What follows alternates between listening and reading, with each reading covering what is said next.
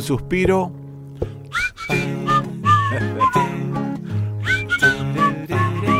Ahí viene, ahí viene.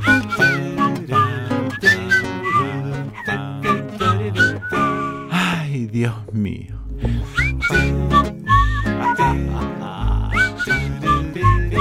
Papá.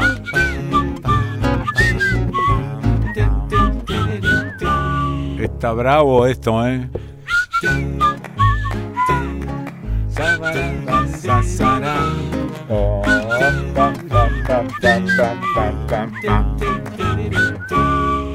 Mira que hago algún esfuerzo. ¿eh?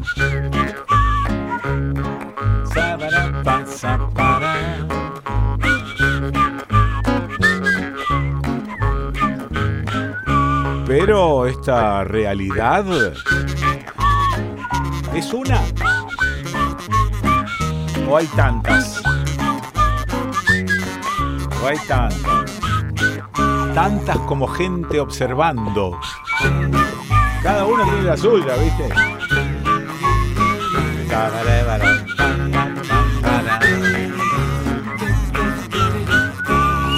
Siempre desconfié. ¿eh? Sí, desconfié.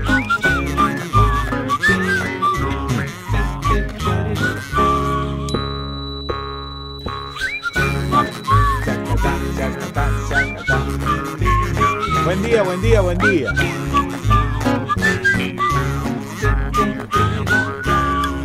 Sí, buen día, va.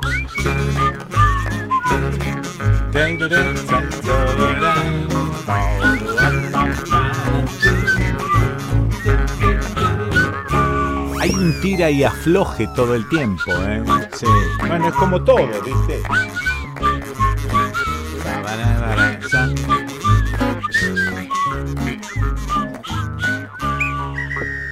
Digo, siempre persiguiendo el equilibrio. Al pedo. Discúlpeseme la expresión tan argentina. Ah, estuve leyendo un cuento, ya te dije, de El negro Fontana Rosa sobre el pedo, tan gracioso, pero tan gracioso, que en la primera de cambio, cuando tenga que ir a leer algo, alguna parte, me llevo el librito, este último. Compré el libro, yo te dije, compré un libro. Bueno, eh, es todo un acontecimiento que yo haya comprado. Yo, no, viste, es un verbo que tengo desterrado totalmente. Pero bueno, compré el último de El Negro, Cuentos Inéditos, reciente, bien reciente, 100% negro se llama el Broly. Bueno, nada, ¿y de cómo venía yo? Espérate, porque estoy eh, con mucha cosa en el melón y con eh, muy poca disposición de ordenamiento y equilibrio. venía de ahí, ¿no? y de un viejo amigo que me decía, ¿qué buscamos en el equilibrio? ¿Por qué estamos buscando el equilibrio todo el tiempo? No existe, no existe, el equilibrio es la muerte, me decía mi amigo. Fíjate que todo el universo está en tensión todo el tiempo. Claro, si se pusiese el universo en equilibrio, sería la muerte de, del universo, no solo de nosotros del universo. Sí. Eh, la bomba sodio-potasio de la cual ya te he hablado que tienen las células, que son dos valvulitas, cada célula tiene dos valvulitas y deja entrar un poco de potasio, saca un poco de sodio, bueno, necesito sodio de nuevo, entra el sodio, sale el potasio, está laburando todo el tiempo. O decime si tu corazón está en equilibrio, está laburando todo el tiempo, hay tensión todo el tiempo. El equilibrio es la muerte, y no sé por qué a veces decimos, no, bueno, acá se, se impone un equilibrio. Nada, hay tensiones todo el tiempo. Lo que pasa, como diría mi amigo el cabezón Peter, lo que pasa, y después deserrajaba una explicación absurda y abstrusa. Pero lo que pasa es que a veces estamos como abrumados. Sí. Viste, yo en este programa tengo la suerte de tener no solo un equipo de producción, sino un equipo de columnistas que sabe de qué habla. En realidad el único que habla al pedo soy yo. Y más o menos también, porque tengo presente lo de mi viejo. Es muy feo hablar al pedo en serio. Entonces, a veces tengo la sensación de que hablo al pedo y esto es verdad. Sí, y me ha pasado a lo largo de mis años de laburo también. Pero siempre hay un deseo de estar interpretando al menos una porción de aquellos que están escuchando. No te digo meterme en su eh, eh, eh, coleto y pensamiento. No, no, no. Simplemente interpretar alguna cosita. Si yo te digo ahora, loco, estamos en una situación complicada, no, no es un análisis profundo esta frase, pero de alguna manera me estoy arrimando a lo que entendemos todos. Entonces digo, bueno, es cierto, a veces hablo al pedo, es cierto, a veces me divierte. Eso es otra cosa que decía el viejo. Estando en un asado, hablar al pedo es maravilloso. Ahora, complicado es cuando te pones serio y empezás a hablar al pedo. Y, estoy escuchando todo el tiempo eh, hablar al pedo mal, hablar al pedo en serio. Consumo los medios de comunicación que critico. Por ahí, este, me disculpo a mí mismo diciendo, bueno, tengo que mirar para saber qué está diciendo tal y cual. Sí, pero en el fondo lo que estoy haciendo es eh, dar rienda suelta a esta necesidad, ¿eh? gusto, ¿eh? de consumir los medios de comunicación que por ahí llamamos hegemónicos. Entonces trato de aprender, trato de abrir el melón en lo posible en lo posible. Ayer me preguntaba por qué las conductoras de algunos informativos muestran las tetas. Digo, a ver, ¿está mal que me pregunte esto? ¿Se me van a tirar encima las feministas? Es que no sé por qué se me tirarían encima, porque no entiendo por qué muestran las tetas o cuál es la necesidad que tienen algunas conductoras de informativos, periodistas que, pretenden ser serias en su laburo, muestran las tetas. No sé, ¿acaso veo a algún periodista poniéndose un pantalón ajustado para que se le marquen las pelotas? Bueno, se, se, le tirarían encima, lo ahogarían con críticas. Pero no entiendo por qué hay. Y tampoco entiendo esta necesidad de ocuparse de algunas cuestiones que no tienen importancia. Yo sé que hay un show business, yo sé que parte de los medios también representan un entretenimiento, yo lo sé, no lo niego, lo disfruto, eh, disfruto bendita, disfruto el conductor de Bendita que me, causa gracia porque tiene un manejo maravilloso de lo que está haciendo y hay algunas de las eh, integrantes de la mesa que muestran las tetas. Eso no me parece ni bien ni mal ni nada, no tengo nada que decir. Ahora, cuando una periodista se pone a opinar seriamente y me muestra las tetas, a mí me pasa algo. No, no, no es que me excite, me pasa algo en función de la crítica que esto me despierta. ¿Por qué me muestran las tetas? por qué se ocupan de la enfermedad de Wanda Nara. Por ejemplo, horas, ¿eh? Horas enteras. Preocupados porque aquel dijo esto, el otro dijo lo otro por la enfermedad de Wanda. Hay mucho enfermo del que ocuparse también. O sea que lo único que distingue a Wanda Nara es su fama. Tampoco sé por qué es famosa Wanda Nara a dónde reside su importancia y su trascendencia. No tengo idea. ¿Debería tenerla? No lo sé. No lo sé. Pero que estamos este, ocupándonos muchas veces de algunas cosas que no son trascendentes. Esto de las tetas que digo tampoco es trascendente. Trascendente es cuando digo, acá en mi familia, digo, che, bueno, están pasando muchas cosas, yo no sé cómo voy a hacer una apertura para ocuparme de las cosas que por ahí están pasando, que están sucediendo, lo de Jujuy, bueno, eh, ¿cómo hago para ocuparme de, de todo esto? Ah, dice alguien, ¿no viste lo que pasó con esa investigadora de, de, del INTA? que le garparon desde Europa toda una investigación sobre los agrotóxicos y la presencia de los agrotóxicos en los alimentos. Bueno, cuando terminó su investigación, en el INTA le dijeron, usted no publica esto. ¿Entendés? Claro, porque el INTA también debe estar de alguna manera participando del tema de los agrotóxicos o al menos no se puede tirar demasiado en contra.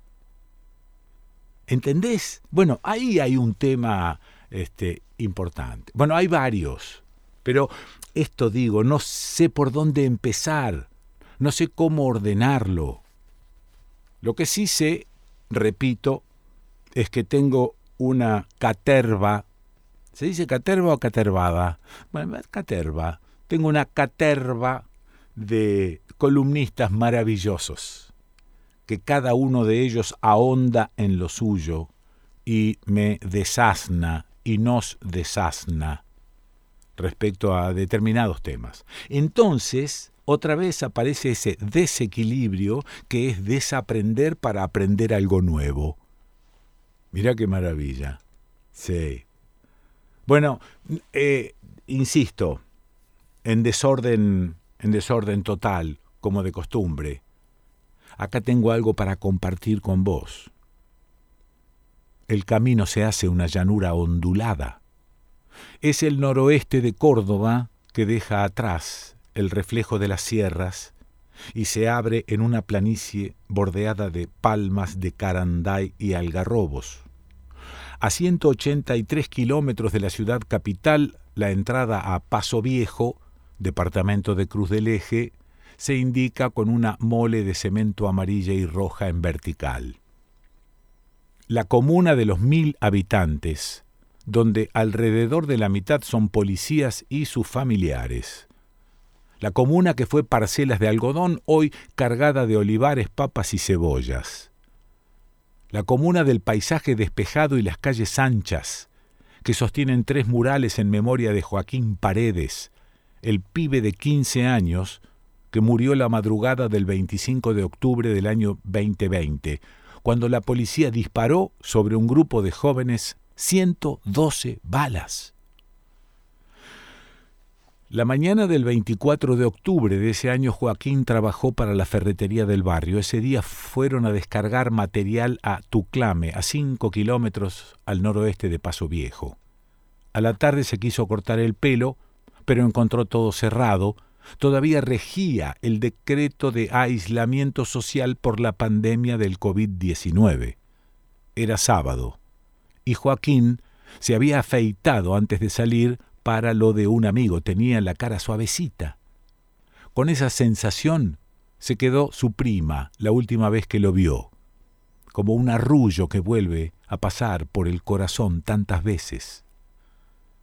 La noche del 24 de octubre los policías de Paso Viejo tenían COVID. Para hacer la guardia vinieron efectivos de las localidades de Villa de Soto y de Córdoba. Era la primera vez que trabajaban en Paso Viejo. Guarda eso, si no estamos haciendo nada, le dijeron a la policía un grupo de jóvenes que estaba en la plaza del pueblo. Eran las dos y media de la mañana y los uniformados guardaron el arma y se subieron al móvil. Los chicos se fueron para el cumpleaños del Cañita, que quedaba en una casa detrás del dispensario de la comuna. Cerca de las cuatro y media de la mañana, Joaquín salió de lo de su amigo para ir a saludar al cumpleañero. No alcanza a saludarlo que llega la policía. Los encierran con dos camionetas y un móvil por el medio, dice Maribel Paredes, su tía. En medio de un despliegue de patrulleros y luces, los policías insistían en disparar y lo hicieron. Primero al aire, después hacia los chicos. Eran más de diez y salieron corriendo. Se querían esconder atrás de la ambulancia del dispensario. Todos eran menores de edad. Treinta tiros fueron al principio. La noche quedó paralizada. Que los caguen matando, dijo un vecino, cuando Joaquín les pidió que le abran la puerta. El sobrino de esa gente era el del cumpleaños, dice Esteban Paredes, el abuelo de Joaquín, con la angustia anudada en la voz. La enfermera del dispensario estaba asustada y tampoco los dejó pasar. Se fueron para la comisaría mientras la misma policía los siguió haciendo un tiroteo continuo hasta descargar los 112 cartuchos. El silencio se descascaraba como la vida. Una nube de ruido y pólvora cubrió la comuna. En la casa de los paredes se despertaron con los tiros que sonaban a una cuadra y media de distancia. Estaban Beatriz Bustos, la abuela de Joaquín, Esteban Paredes, su abuelo, su tío Rubén con su familia y su tía Maribel con su hija. Esteban abrió los ojos a las cuatro de la mañana y se sentó en la cama vio que Joaquín no estaba. Los policías entraron a un lugar privado. Hoy hay cinco que van a ser juzgados, pero había más porque pidieron refuerzos. Explica Esteban, el abuelo de Joaquín, quien fue durante 25 años policía, 10 en Paso Viejo, y no recuerda haber vivido jamás algo similar. En Paso Viejo se conocen todos. Esa madrugada muchos vecinos y vecinas salieron para la plaza. La comisaría quedó hecha pedazos. Fueron todos ahí y los recibieron a los tiros, dice Maribel. Pero el pueblo se divide. En las marchas ya no acompañan como esa noche cuando la indignación se reventó en el aire, cuando el derecho a la vida quedó aniquilado, el por entonces jefe comunal, Darío Heredia, solo estuvo al principio. Algunos optan por no meterse, otros tienen miedo. De los policías imputados, Alvarado es el cuñado del Cañite y primo de otro de los chicos que estaba con Joaquín, explica Maribel. La misma policía salía a tomar con los chicos. Joaquín también compartía comidas, asados, bicicleteadas, cuenta Esteban. Finalmente, a casi tres años de su crimen, el 24 de julio comienza el juicio por jurados en los tribunales de Cruz del Eje contra los policías que lo asesinaron. De los cinco imputados, uno solo quedó detenido. Michael Mercedes López, 24, acusado de ser el responsable del disparo que asesinó a Joaquín. El resto Enzo Ricardo Alvarado, 28, Iván Alexis Luna, 24, Ronald Nicolás Fernández Aliendro, 26 y el sargento Jorge Luis Gómez, 33, recuperaron la libertad bajo fianza. La causa está caratulada Alvarado, Enzo Ricardo y otros por homicidio calificado. A fines de mayo, el abogado defensor de los imputados Hugo Luna pidió que se le prohibiera la entrada a la madre de Blas Correas, víctima de gatillo fácil en Córdoba.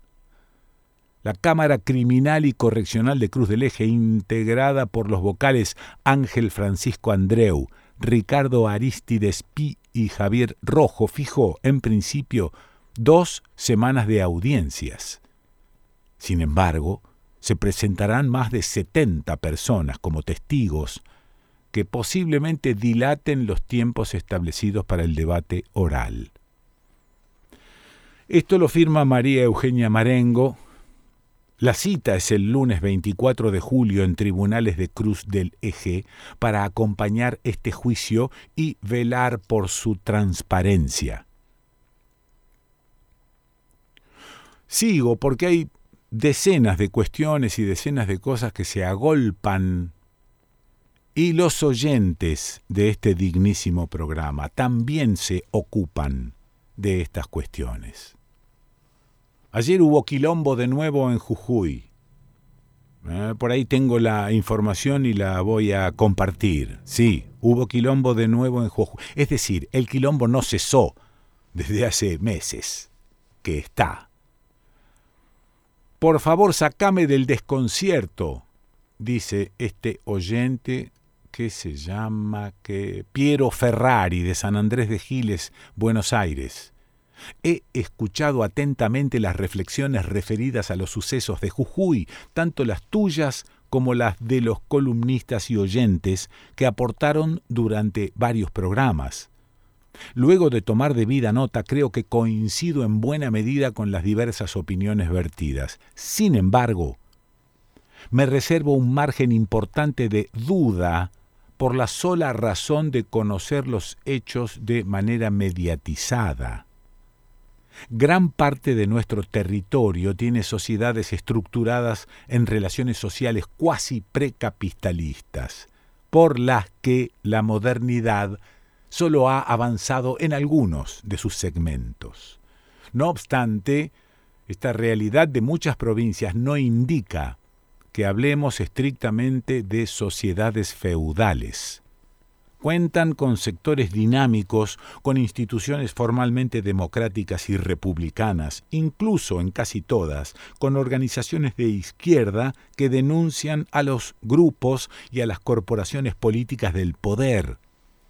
La reforma constitucional impulsada por el gobierno de Morales ha colocado a Jujuy en la superficie del debate y sus acciones represivas han merecido el pedido de intervención de la provincia, Debo decir que me siento identificado más que nunca con el nombre de tu programa.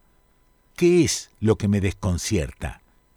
Que, por ejemplo, las mismas personas que piden la intervención de Jujuy no lo hayan planteado también con otras provincias sujetas al poder político y económico que garantizan el hambre y la explotación de sus respectivos pueblos. ¿Acaso no merecerían un pedido de intervención Formosa, Santiago del Estero y Chaco? ¿Y qué decir de La Rioja, Catamarca, Corrientes y Misiones, y Salta y Santa Cruz? ¿Creemos seriamente que el cambio de mando en San Luis y Neuquén nos garantiza un avance democrático y progresista? Necesito algo de coherencia, por favor. Pareciera que la represión y las políticas de explotación de trabajadores y pueblos originarios solo interesan en los gobiernos provinciales asociados a la derecha. Mientras tanto, la dirigencia esclarecida de la izquierda nacional y popular dicta cátedra desde Puerto Madero y Recoleta. Mientras postula a Massa como presidente, hace mutis por el foro del caso Cecilia y felicita por su séptima reelección a Insfran, sin que nadie diga nada. A estas alturas necesito imperiosamente algo de claridad.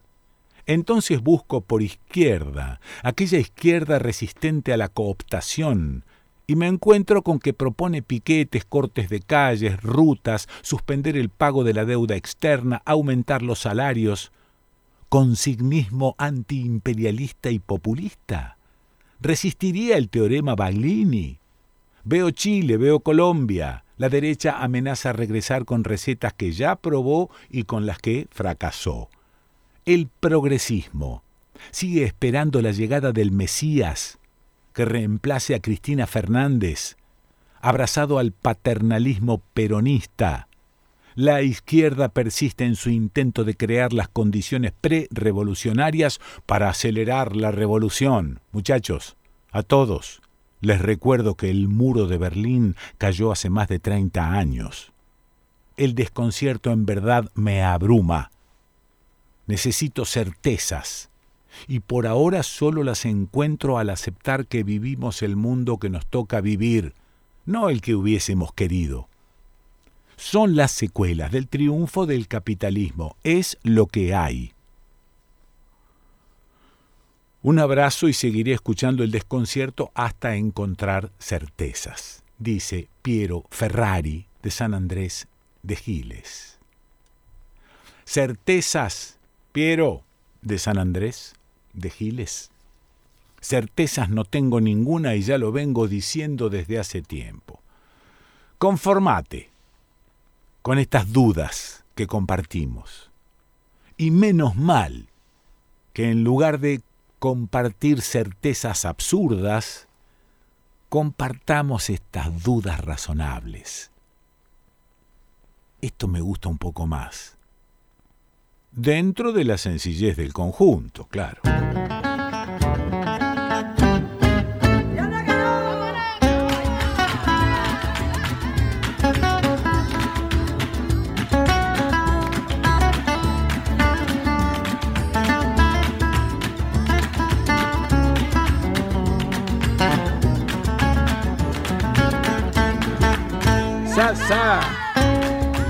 ¿Y por qué me muestran las tetas? Pessoa, mira, no sé, vos tenés que pensar un poco antes de decir lo que vas a decir. No puedes decir cualquier cosa, ¿no? Claro.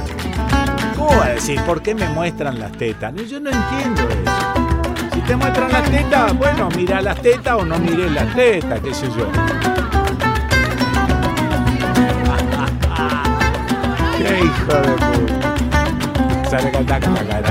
Señoras, señores, esto, aunque les parezca de, verdad, esto es eh, el desconcierto.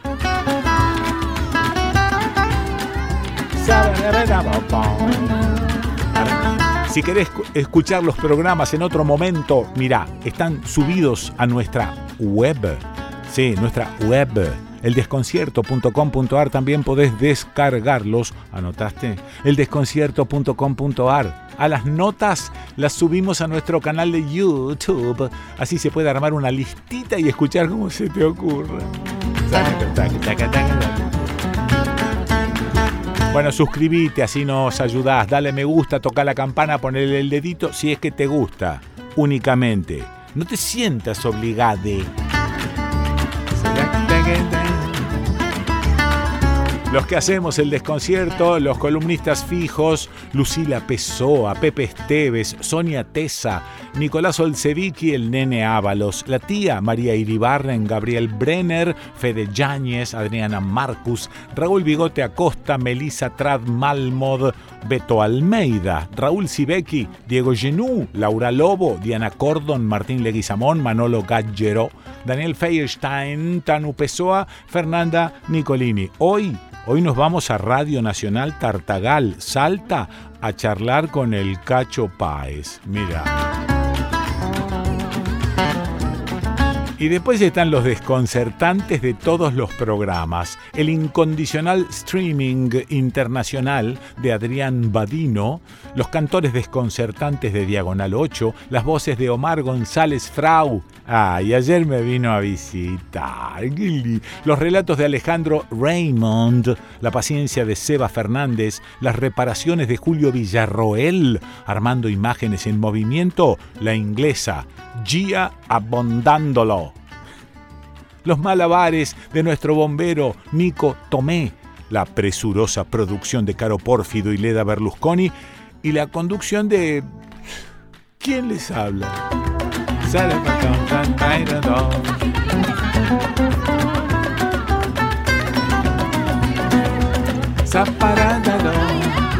Bueno, bueno, bueno, bueno, pero vos sabés que siempre hay un repaso, un previously del programa anterior, para ver qué cosas pasaron, qué cosas se dijeron. Esto es el previously del desconcierto, es decir, lo que aconteció en el programa anterior. Si usted no lo ha escuchado, aguarde y será atendido es Calipso. Vos sabés que eh, es una creación de una pequeña islita que es Trinidad y Tobago. Que tiene la capital ahí, Puerto España. Sí.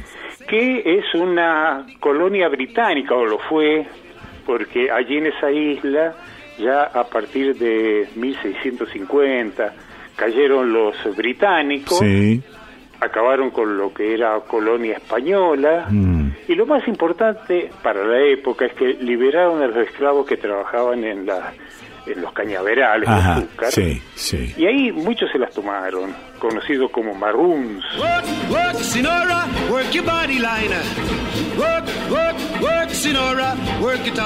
Previously. Hola, Kike. Veo que me vas a pelear desde el principio, así que vengo arrebandegada para pelearte. que entre la verdad la pre-verdad, la pos-verdad, la pos-verdura, la fruta podrida, los fertilizantes y los agrotóxicos es difícil saber hoy en día de qué estamos hechos. La comunidad de Malvinas Argentinas consiguió frenar la instalación de la mayor planta de semillas de maíz transgénico de América Latina.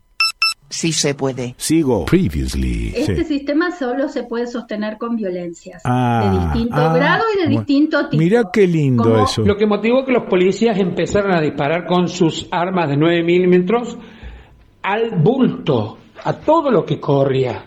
Que tengamos un muerto y un herido es una casualidad, podríamos tener, esto podría haber sido mucho peor. Como las novelas utópicas en donde los autores imaginaban universos ideales, imposibles, la sociedad utópica, imposibles pero ideales, siempre tenía como una connotación positiva.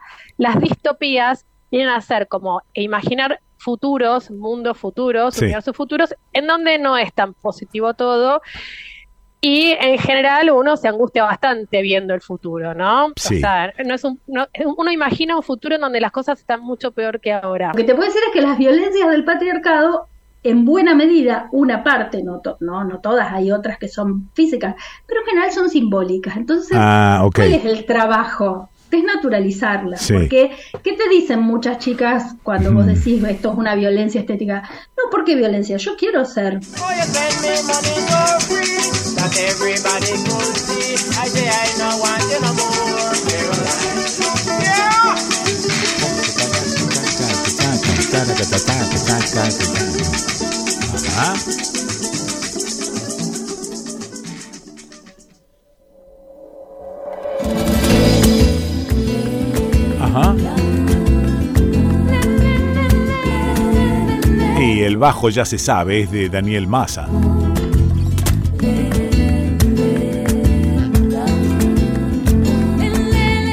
Patricia Piojo Sapia, ZWP. La voz ciega de tu adiós no pude oír.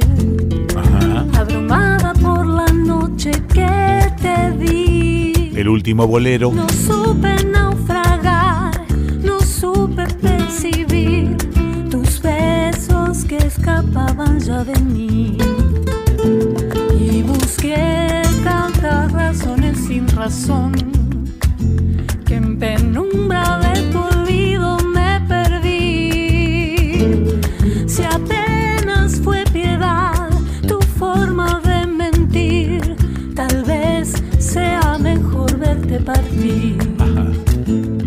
Fue el asombro de ver tanto cielo y volar, tanta distancia que llegué a cruzar el mar. Sin saber dónde ir y el equipaje sin consuelo de llevarte dentro mío como fantasma que regresa siempre aquí.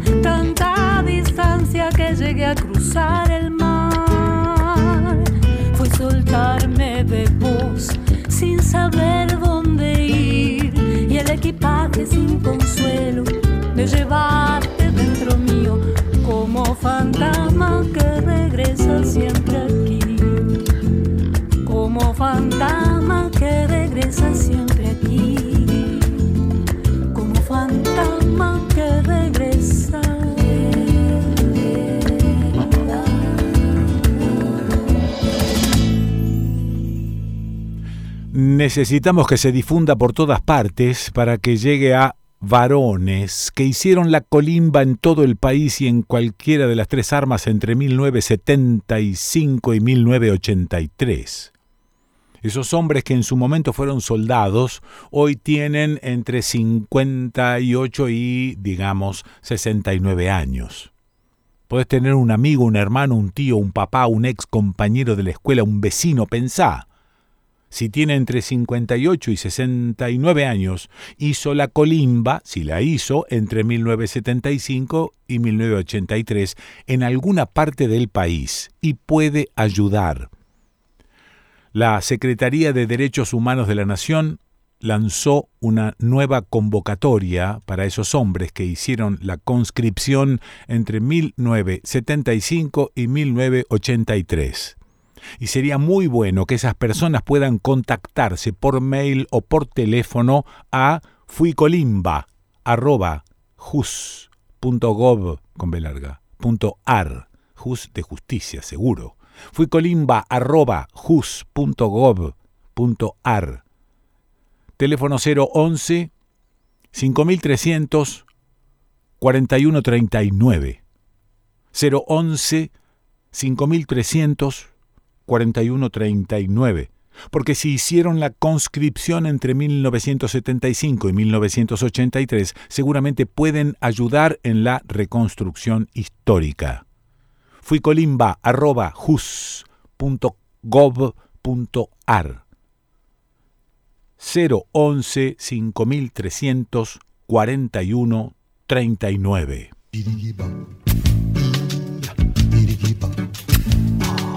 La valoración que hacemos eh, de la reunión que acabamos eh, de celebrar eh, está entre la perplejidad y el desconcierto.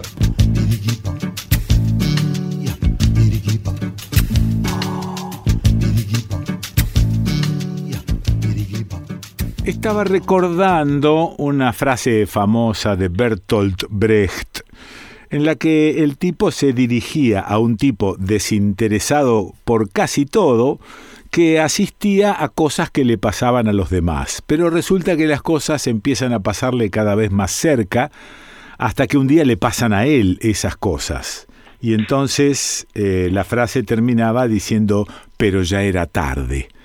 Nosotros desde acá por ahí vemos algunos informativos y algunas noticias internacionales y asistimos impávidos al hundimiento de, barcos de migrantes y mueren 150 personas y después pasamos a otras noticias e inclusive, siguiendo con la idea de, de, Brecht, inclusive a veces leemos cuestiones que tienen que ver con las migraciones en Latinoamérica, es decir, cosas que nos están pasando muy cerca.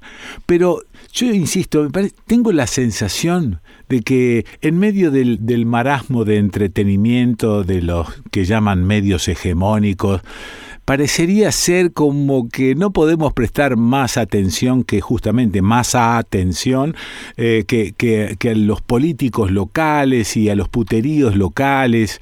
Y entonces me parece que la mirada se nos vuelve, ¿cómo decirte?, medio corta, un poquito corta. Pero hay alguien que sí por ahí se ocupa de estas cuestiones, eh, este tipito con el que voy a hablar publicó un libro que se titula Fronteras, Necropolítica y Migraciones en el Mediterráneo Central. Necro viene de un latinazgo que significa muerte, pero ya lo veremos. Un libro que aborda las migraciones provenientes de África Occidental hacia Europa vía Italia. Método, trabajo de escritorio, laburo, pero además el tipito viajó, fue a Sicilia, a Senegal, etc. Realizó entrevistas para su laburo. Pablo Blanco, historiador, ¿estás por ahí en el teléfono? ¿Qué tal, Kike? ¿Cómo estás? ¿Qué haces? ¿Todo bien? Bien, bueno, algunas cosas ya te dije bien y otras no tanto. Por ejemplo, estas, ¿no? Esto, esto de titular con necropolítica me llama un poco la atención. Contame sobre eso. Sí, bueno, eh, necropolítica es mm, la traducción este, muy simple pero directa, es eh, política de la muerte y son las políticas migratorias que los estados europeos Estados Unidos, han ido implementando de los últimos años y sobre todo en desde 2015 en Europa, con lo que se denomina lo que se denominó crisis migratoria, que bueno, ahí hablaba de los medios de comunicación y los medios de comunicación justamente profundizan en esos en esos en esas terminologías que, que confunden y que generan miedo y demás. Y bueno esas políticas de la muerte que, que significó eh, la externalización de fronteras de ah. Europa en el norte de África, mayores controles migratorios, mayores controles policiales y que hizo que las personas que históricamente se han querido desplazar porque bueno la gente eh, quiere circular libremente por el mundo. sí, sí, pero aparte, aparte la sensación es que es toda gente que está buscando un lugar donde, no sé si descansar, pero un lugar donde comer. Claro, tal cual, tal cual. y, y, las políticas, eh, digo, las políticas de la muerte, que yo las recién dije políticas migratorias, de, de, fortalecer controles, militarizar y entonces volver más peligrosas las zonas y terminar abordando estas que son ultra peligrosas, la del mar Mediterráneo, que es la más conocida, aunque se pierden las noticias, pero poco se sabe lo que sucede en el desierto del Sahara, que es ah, justamente, ah. Claro, de países de África Occidental o África subsahariana también, pero yo abordé África Occidental, sí. Eh, atraviesan el desierto del Sahara ah, por Libia, ah, sí. por Libia, sí. y hoy en día Libia es un país que no tiene un Estado centralizado. Desde la muerte de Gaddafi, eh, bueno, hay cinco facciones que controlan el territorio mm. y cada vez eh, más peligrosas las es atravesar el país. Y las personas migrantes que cruzan Libia viven en ese en ese territorio situaciones de esclavitud, este, así como te lo digo, esclavitud, Eh, encadenados, encadenadas, abuso de todo de todo tipo sí. Violencia claro. De todo y, y bueno y entonces esa política de la muerte en las políticas migratorias pero además hay una política de la muerte en garantizar facilitar este negociar eh, permanentemente la instalación de, de los modelos de acumulación por por despojo que que, inundan digamos claro en, diferentes países de... Claro, porque el, el, laburo fundamental es naturalizar el despojo para que nadie se queje. Claro, tal cual. Claro. Tal cual. Pero el discurso, de, hablamos de crisis migratoria, y, los medios hablan de, crisis migratoria, que hay una invasión de migrantes a Europa, eso es mentira, no, en, términos eh, concretos el 80% de las personas que quieren migrar de, de su país, que se va de su país, va a un país vecino o va al norte de África porque pagan un poco mejor, pero el 15, 20% intenta cruzar Europa, intenta porque no, no llega. Intenta. Y, y, y, lo que no se sabe, o en todo caso el, discurso predominante es, bueno, se van porque están en guerra, porque hay una persecución, porque son todos salvajes y no saben convivir. Y en realidad se van de su tierra porque hay eh, emprendimientos extractivistas de uranio en Níger, de oro en Mali, de petróleo, bueno, en Nigeria, eh, bueno, y en otros países, mm. eh, algún recurso específico, y la gente se va porque son echados, digamos, mm. pero no, no porque hay una guerra, como nos, nos quieren hacer en, eh, entender algunos medios de comunicación o algunos medios académicos. Ahora que, ahora que me contás, eh, mm. imagino que no hay una o dos razones por la cual existan los migrantes. Debe haber cientos de razones por las cuales quieren salirse de sus países. Y por otra parte, no sé si hay cientos, pero son muchos esos pequeños países que están sometidos y de los cuales la gente quiere irse a otro lugar para ver si puede tener un futurito. Me parece que me parece que esto es así y, y, sucede así en todas las migraciones. A lo mejor es tan complejo que no lo queremos entender o no le damos demasiada bola nosotros desde acá. Tengo la sensación, ¿no? Sí, sí, tal cual.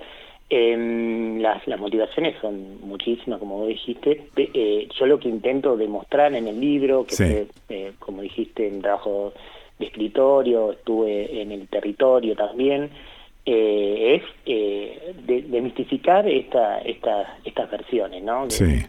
Parecería que homogeniza lo que es África, claro. en todo lo mismo, que están todos en guerra, en realidad hay, hay una responsabilidad de los países del norte global claro. en, todo esto, claro. y, y, la perversidad que existe al momento de, del arribo de migrantes a Europa porque mm. yo hablo de, utilizo la figura del naufragio, así como los naufragios de, de personas migrantes en el mar Mediterráneo. Bueno, Italia naufraga en, en las aguas residuales del racismo, eh, que, que, permanentemente está generando. Y además, eh, cuando yo estuve en la isla de Sicilia, que fue en 2018, mm. eh, estaba Mateo Salvini allí como ministro del Interior. Sí y cerró la entrada a, los puertos de barcos que rescataban a migrantes. Ah, Hay claro. muchos barcos que están dando vueltas digamos, por el Mediterráneo viendo... Sí, sí. Eh, dando ayuda, dando ayuda, concretamente. Pero después no lo dejaban entrar. Y no lo dejaban entrar, pero ¿sabes qué, qué es lo más loco, perverso y demás? Que mm. Ah, no lo deportaban, es decir, no lo dejaban entrar y, no es que lo deportaban al país de origen, un nigeriano a Nigeria, un gambiano a ah. Gambia, un senegalés, sino que lo mandaban al lugar de origen del barco, que el, lugar de origen del barco es Libia. O sea que las personas que atravesaron Libia y atravesaron el infierno que es Libia, sí. lo regresaban ah, y digamos, a la deriva este, total. Todos mm, esos relatos mm, yo los, los pude conocer en, en Italia, porque entrevisté migrantes allí, y bueno, y después en el norte de África, eh, yo estuve en Senegal, Malí, Burkina Faso y Níger, eh, bueno, personas que fueron regresadas, eh, expulsadas de mm. Argelia, de Libia, de Marruecos, Y, vuelven a Níger. espanto. la crisis migratoria está ahí, en Níger. Porque Níger es uno de los países, y esto sí, en cuanto a índice de desarrollo humano, que bueno, también es muy discutible todo eso, pero mm. países más pobres del mundo, y, y confluyen en él personas que se están desplazando hacia el norte, eh, queriendo cruzar a, a Europa, sí y personas expulsadas de Libia y Argelia. Entonces Níger implosiona de, personas y no, y no, está mm. preparado, digamos, en cuanto a, recursos disponibles y, demás. Entonces la crisis migratoria está ahí, ¿no? En Europa. Claro. Pero también pasa... Eh, digamos, por decirlo groseramente, en el bando contrario, es decir, en, en los países que tienen cierta estabilización, cuyos medios también se encargan de, de, trazar una especie de imagen del migrante, ¿no? Eso es un negro que en cualquier momento se vuelve delincuente. Claro, claro. Sí, sí, sí, Bueno, entonces logran que también la población se, se ate a ese discurso y el discurso del rechazo. sí. Vos fíjate que la explotación del miedo eh, que generan los medios de comunicación, determinados medios académicos, partidos políticos de, cualquier bando, digamos, sí, sí. Eh, utiliza la seguridad como, como discurso, bueno, estimula la, la construcción de muros, de muros reales y, e imaginarios, ¿no? Claro. Y bueno, eh, el que viene de tal país, bueno, no veamos si pasa o no, mm. y que también está sucediendo en en Estados Unidos. Eh, yo ahora próximamente, próximamente de acá a tres años, eh, lo mismo que hice en el norte de África voy a hacer en Centroamérica. Ah, mira, mira. Eh, porque y, con la misma población de África Occidental que ya está utilizando la ruta centroamericana para llegar a Estados Unidos. Bueno, el muro ese famoso que siempre se habla de, la frontera México-Estados Unidos. Sí, lo hemos visto. Que, que lo ha fomentado tanto Donald Trump como Obama, digamos, mm. no, hubo mucha distinción. Bueno, la frontera de Estados Unidos hoy también está ya en el sur de México, muchos controles migratorios este, también en los países de Centroamérica, Panamá como un, un, como es un punto de entrada ya a Estados Unidos. Ahora, vos explícame que has investigado esto y que vas a investigar también esto de lo que estás hablando. ¿En qué jode a un país, digamos, gigantesco la entrada de un porcentaje determinado de migrantes. ¿En qué, en qué lo jode? Eh, yo eh, lo que muchas veces digo es que en realidad construyen muros, eh, instauran políticas de la muerte y demás, pero dejan abierta la puerta de atrás para que el mundo siga viviendo, para que estos países sigan viviendo, es decir, en el servicio doméstico, en los trabajos que nadie sí, sí, sí, ahí está, en, las selecciones de fútbol, sí, claro, los deportes, eh, pero sin embargo mm. es justamente la, generación de miedo al, extraño que nos va a robar un trabajo, que, es peligroso, que nos va a robar, que claro, claro, claro. todo eso, ¿no? Sí, sí, sí. Es es ficticio porque porque la, la realidad es que no hay eh, no son índices eh, preocupantes ni mucho menos este, que, que los migrantes las personas migrantes cometan eh, o, sean las personas que mayormente cometen delitos bueno todo eso mm, no y el problema es que quienes van a las cárceles no quienes ocupan las cárceles este y demás hay una construcción de un miedo mm. eh, que, que, está sostenida en el estereotipo. Sí, sí claro. Sí, sí, sí, absolutamente. Son, los, personas migrantes son la clase trabajadora son las que ah, sostienen el mundo. Seguro. Pablo Blanco, Fronteras, Necropolítica y Migraciones en el Mediterráneo Central, ¿lo presentás a este libro prontamente? Sí, lo estoy, lo estoy presentando acá. Yo habito en Peleu, Chubut. Sí. Eh, y lo he, presentado aquí en la región. Y ahora, el 27 de julio, eh, jueves 27 de julio, 18 horas, ahí en el Centro Cultural por la Cooperación. Sí. Eh, Floreal Gorrini. Ah, en Buenos Aires. En Buenos Aires. Sí, ok. Y después tenés planificado ir para afuera, ¿no? Sí, eh, justamente me invitaron a mí y otros eh, y otros y otras investigadores e investigadoras de la Universidad Nacional de la Patagonia nos invitaron a, a México, en la Universidad Autónoma de la Ciudad de México, porque estamos en un proyecto de, de investigación. Sí.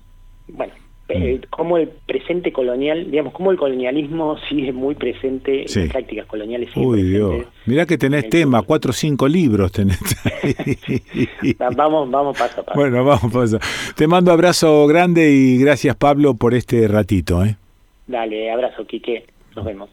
Lo escuchaste a Pablo Blanco, ah, ah, historiador, doctor en antropología, parte de Radio Sudaca, una de las radios de esta ¿La podemos llamar red? Sí, la red Surcos, no sé, bueno, repiten también este, gentilísimamente este dignísimo programa. ¿Y dónde lo escuchaste a Pablo Blanco? ¿Dónde lo vas a escuchar? En el desconcierto.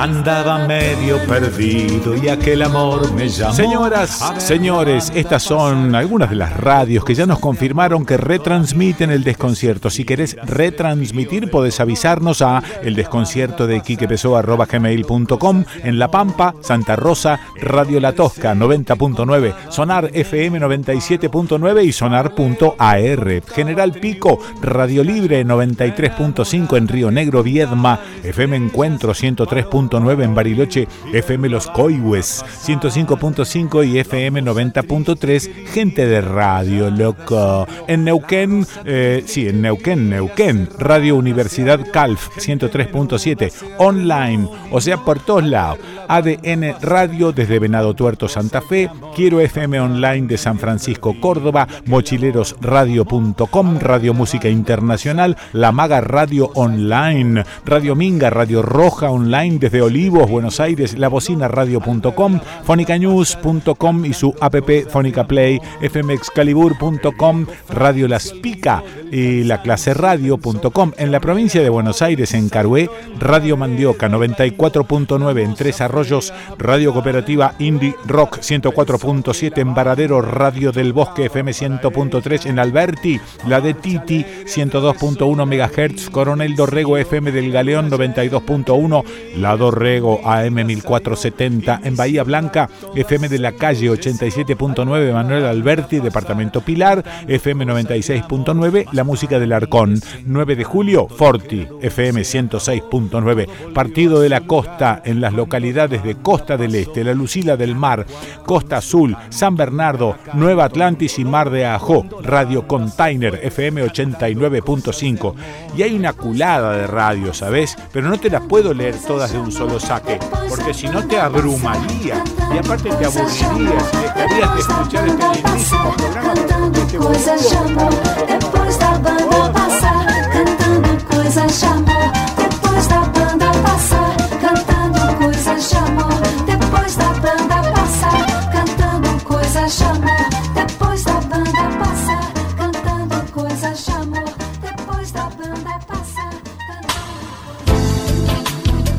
A ver, ¿qué significa esta frase? Contarás Hermanos diseña y fabrica componentes térmicos para sistemas de calefacción, sensores y controladores. Es decir, fabrican todo lo que produce y controla el calor para la industria. Resistencias, termocuplas, hornos, calefactores. Un ejemplo, en los laboratorios necesitan calentar algunos fluidos con un estricto control de la temperatura. ¿Ves? Contarás hermanos. www.contarás.com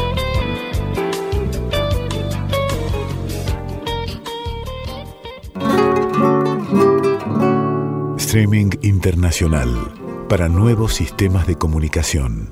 Streaming internacional para las emisoras que quieran incluir su programación en Internet. Streaming internacional para aquel que quiera poner en la web su propio programa de radio. Streaminginternacional.com.ar Streaming Internacional, todo junto. Streaminginternacional.com.ar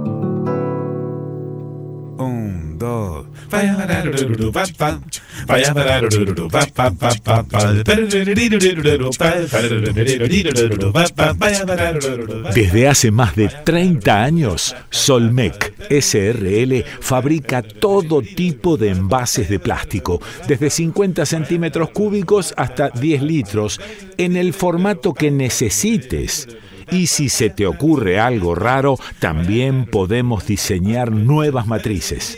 ¿Ha visto? Solmec SRL Almafuerte 4181 San Justo, Buenos Aires. Podés escribirnos a info@solmec con Solmec si no lo tenemos, lo hacemos.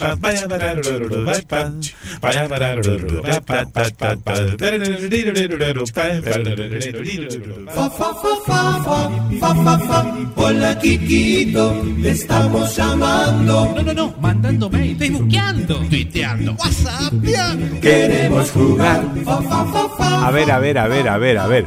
Estos son algunos de los oyentes que nos escribieron por mail y en las plataformas habilitadas para ello. Marta Guzmán, gracias Quique por todo, te escuchamos con atención, siento dolor por mi país. ¿Cuándo pensaremos el bien para todos?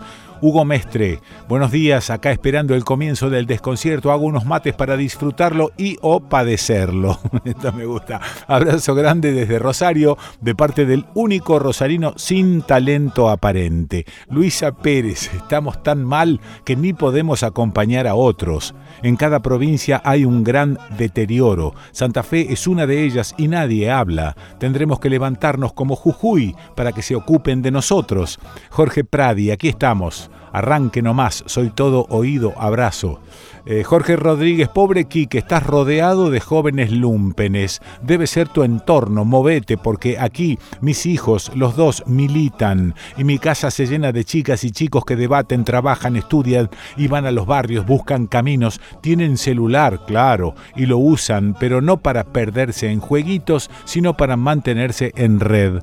Evangelina Peirano, muy buenos días desde Treleu, como siempre esperando el desconcierto, abrazos. Viviana Ramos, qué ganas de ir a San Marcos Sierras para sumergirme en esa biblioteca y quedarme ahí por lo que me quede de vida. Eduardo Silva, aquí desde Rosario, escuchándote, eh, buen eh, programa. Marcos Ristorante, buen día Quique, qué lindo sería rumbear para San Marcos. Saludos desde Rosagasario, el haber dejado en manos de las oligarquías provinciales La administración de los recursos naturales fue una de las peores cagadas de la reforma del 94, Pacto de Olivos mediante. Miguel José Rey, hola Quique, desde Tamarack, Florida, Estados Unidos, firme como siempre. Pablo García, muy buen intercambio de Quique con el candidato de Libres del Sur. Hay salida para el campo popular si con coraje se construye un nuevo proyecto. Eh, como se escuchó en el programa, se le puede ganar a la derecha y se le puede poner límite a los poderosos. Rodrigo Fernández, vamos, Jesús, presidente, libres del sur. Florencia Weiss, gracias Quique, sos faro entre tanto panorama que duele. Fuerza, Jujuy, digno. Abrazo enorme, Flor del centro. Fernando Tello, Hola Quique, saludos desde La Pampa. Coincido, buena parte piensa eso, pero la realidad es que no solo ocurre en Jujuy. La realidad de otras provincias es parecida. Carlos Freige, hola Quique, todo lo que te dijo el oyente eh, es una verdad innegable, pero en este momento y en este país necesitamos trabajo controlemos, porque como vos dijiste, los derechos no se respetan en una cantidad enorme de casos. La alternativa es trabajo o hambre. La producción, acota presurosa, se refiere a la apertura del sábado pasado. Cecilia Marchese, eh, soy yo, o se fue la imagen en YouTube. No pasa nada, aquí que igualmente lo prefiero. Es como escuchar la radio, que es lo que más me gusta. La producción a cota presurosa se refiere a que alrededor de las 11 de la mañana la transmisión de YouTube se quedó sin imagen. Patricia Peterson, estoy cocinando, mejor no me distraigo. Bueno, Alejandra Sfregola, este programa hace desastres en la cocina. Bueno, ¿qué más? Che, Adriana Méndez, aguante Jujuy. Aquí marchamos. Creo que en todas partes se marchó, pero nadie lo contó. Otra vez sopa, dejándonos librados a las redes que venden todo al mismo precio. Fernando García, Justicia por Joaquín. Cecilia Marchese, Hola Quique, ¿Cuántos chicos víctimas de la violencia policial? Esta semana asistimos en Rosario a la absolución de los policías responsables de la muerte de Franco Casco. Florencia Weiss, desde los reartes, eh, espérate, no, eh, se me escapa por acá. Eh, lista la familia escuchándote. El 20 hicimos movida por Jujuy y lo lindo que los autos que pasaban por la ruta tocaban bocina de apoyo. Fuerza Jujuy. Marcos Ristorante, el viejo Aristóteles, veía la necesidad del equilibrio para la polis porque sabía que irremediablemente vivimos sumidos en el conflicto, tensionados al borde del caos. Ese es el lugar de la política. Acá en Rosario absolvieron a todos los policías que torturaron, mataron y arrojaron al Paraná a Franco Casco, un pibe de Florencio Varela. El candidato más votado en Las Paso festejó el fallo. Diana Salgado, hola, yo también me pregunto lo que vos me preguntás. ¿Estamos viejos? ¿Qué pasa? Que hay muchos dormidos y no reaccionan. Así vamos mal. Guillermo Cernin, conmovedora la marcha de los mineros de Mina Aguilar desde sus casi 4.000 metros sobre el nivel del mar en Jujuy hacia la ciudad de San Salvador, resistiendo al represivo Morales. Marina Mariani, pensar que esa policía es gente, gente que vive en nuestros barrios, gente a la que le pagamos un sueldo entre todos y nos matan los pibes. Justicia por Joaquín de allá de Córdoba, por todes les pibes y por la gente de Jujuy que ayer otra vez los apretaron. Eh, no dejes a Jujuy sin voz, Quique. José María Rodríguez, además de la policía matando pibes, están los empresarios del litio mandando matones a Jujuy. De esto también hay que hablar.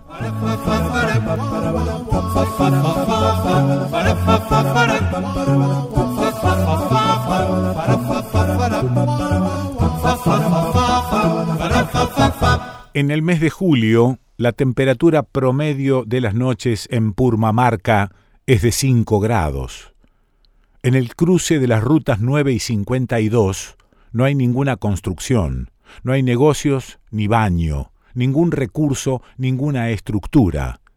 Solo la fuerza del espíritu de las comunidades originarias puede sostener la protesta que implica la protección del territorio, de nuestro territorio, hay algunas carpas, muchos fogones, ollas populares, banderas, murales, pedidos de paciencia, pedidos de conciencia, también el fantasma permanente de otras épocas sobrevolando el piquete. Carlos Fuentealba, Santiago Maldonado, las mujeres mapuches detenidas en el sur, todes presentes. Esta intersección de rutas está bien iluminada y bien indicados el paso a Chile y la continuidad hacia la Puna. Pero en el frío de la noche, un farol comienza a parpadear de forma intermitente. Podría ser una película de Tim Burton, pero estando en Jujuy es inevitable que la noche del apagón vuelva a recorrer el inconsciente colectivo. El primer corte del suministro eléctrico se produjo el 20 de julio de 1976 a la medianoche en Libertador General San Martín y en Calilegua. Libertador General San Martín es la ciudad cabecera del departamento Ledesma de Jujuy. Está a 106 kilómetros de San Salvador de Jujuy. Es la puerta de entrada al Parque Nacional Calilegua, reserva de biosfera de las Yungas. El apagón duró hasta el 27 de julio. El saldo final fue de 400 personas secuestradas, de las cuales 55 aún continúan desaparecidas, integrando la lista de 8.961 desaparecidos por la dictadura, recopilados en el informe de la CONADEP y expuesta en el libro Nunca más. Aún faltan esos juicios. A los empresarios que prestaron sus instalaciones, sus bienes muebles e inmuebles y su personal para que la dictadura cívico-militar eclesiástica secuestrara y desapareciera a sus habitantes.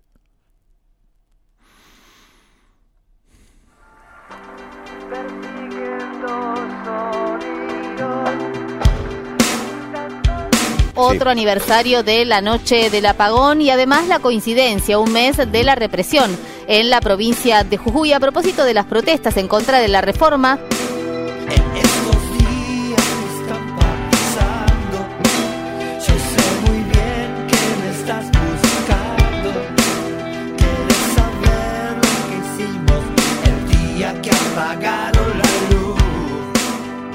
La noche del apagón se llevaron aproximadamente 400 personas de los dos pueblos, este pueblo de Libertador y de Calilegua. Todos tenían que ver con el movimiento sindical, el movimiento estudiantil y el de villas. Me vendan los ojos, me atan de pies y manos y me tiran arriba de la camioneta. O sea, eh, eso es lo último que, yo vi hasta que después de estar en Guerrero, me, sacan las vendas, todo, y ahí lo que, lo que hago es ver uniformado. Pero el recuerdo de la camioneta de la empresa Ledesma ha quedado grabado a fuego en mi memoria. Esto ocurrió en el año 76, este, eh, se programó en una semana, todas las noches se apagaba y se sacaba a las 2, 3 de la mañana a las personas en pijama, en camisón, desnudos, se los subía a camionetas que eran de la firma de Ledesma y se los llevaba con destino desconocido. Eh, fueron 400 las personas este, detenidas y 33 las personas desaparecidas hasta el día de hoy. Este, y bueno, se recuerda esto con una marcha que hubo muchísima gente y también eh, acá en Jujuy, porque acá en Jujuy estamos viviendo una situación realmente alarmante, donde no hay garantía de ninguna naturaleza y donde este, estamos sufriendo las persecuciones. Yo soy abogado constitucionalista y penalista, ¿no? Hace 30 años ya ejerzo la profesión. Es el desorden político, es la referencia de Gerardo Morales que habla también de impostores a propósito de aquellos que están cuestionando la reforma constitucional, pero sabemos que las protestas en esa provincia no estaban relacionadas únicamente con la reforma de la Carta Magna de la provincia, sino que hubo reclamos salariales de los docentes, hubo protestas de los maestros y hubo represión y persecución a aquellos manifestantes que de alguna manera cuestionan la gestión del gobernador Morales en la provincia de Jujuy. Me parece por ahí a veces acá que estoy viviendo otra vez la época de los gobiernos militares un autoritarismo donde está censurada la prensa, está pagada la prensa para que la prensa no muestre y no diga, bueno, lo mismo que pasa a nivel nacional. No se decreta la intervención cuando hay razones más que suficientes, porque hay la suma del poder público en manos del gobernador, le han otorgado facultades y la, la constitución es sediciosa porque la constitución reformada, en sus efectos y en su estudio de análisis, está dividiendo al país en dos partes, porque no reconoce la constitución nacional en algunos puntos que son facultades propias de la constitución nacional. Entonces hay sedición.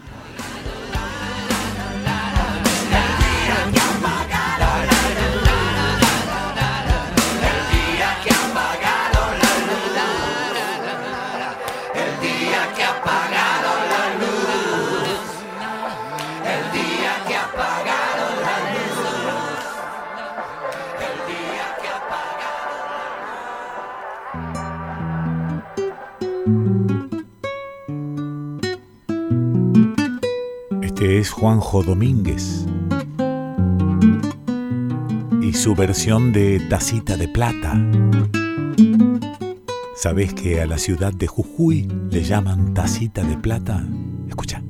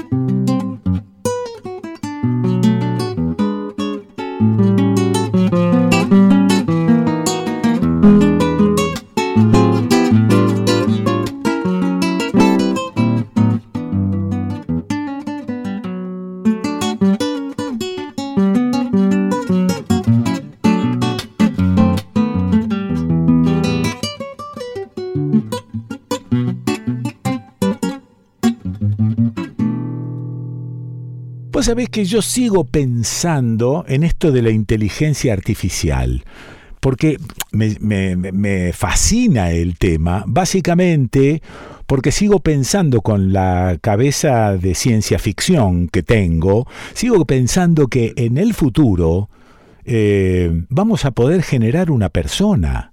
No, una persona nunca, porque las emociones... Pero ¿qué me venís con esos cuentos si nosotros somos, ¿qué somos? Un cúmulo de informaciones.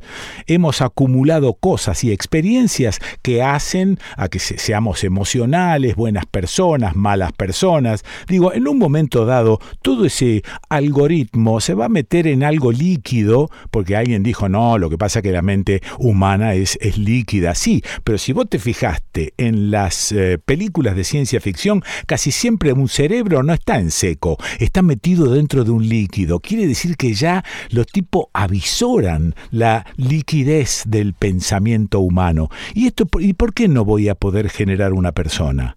¿Por qué no voy a poder armar eh, un tipo o una tipa o un tipe malo, por ejemplo, con toda la data de la maldad? Va a ser un malo fenómeno porque no va a tener ni siquiera un dato de bondad.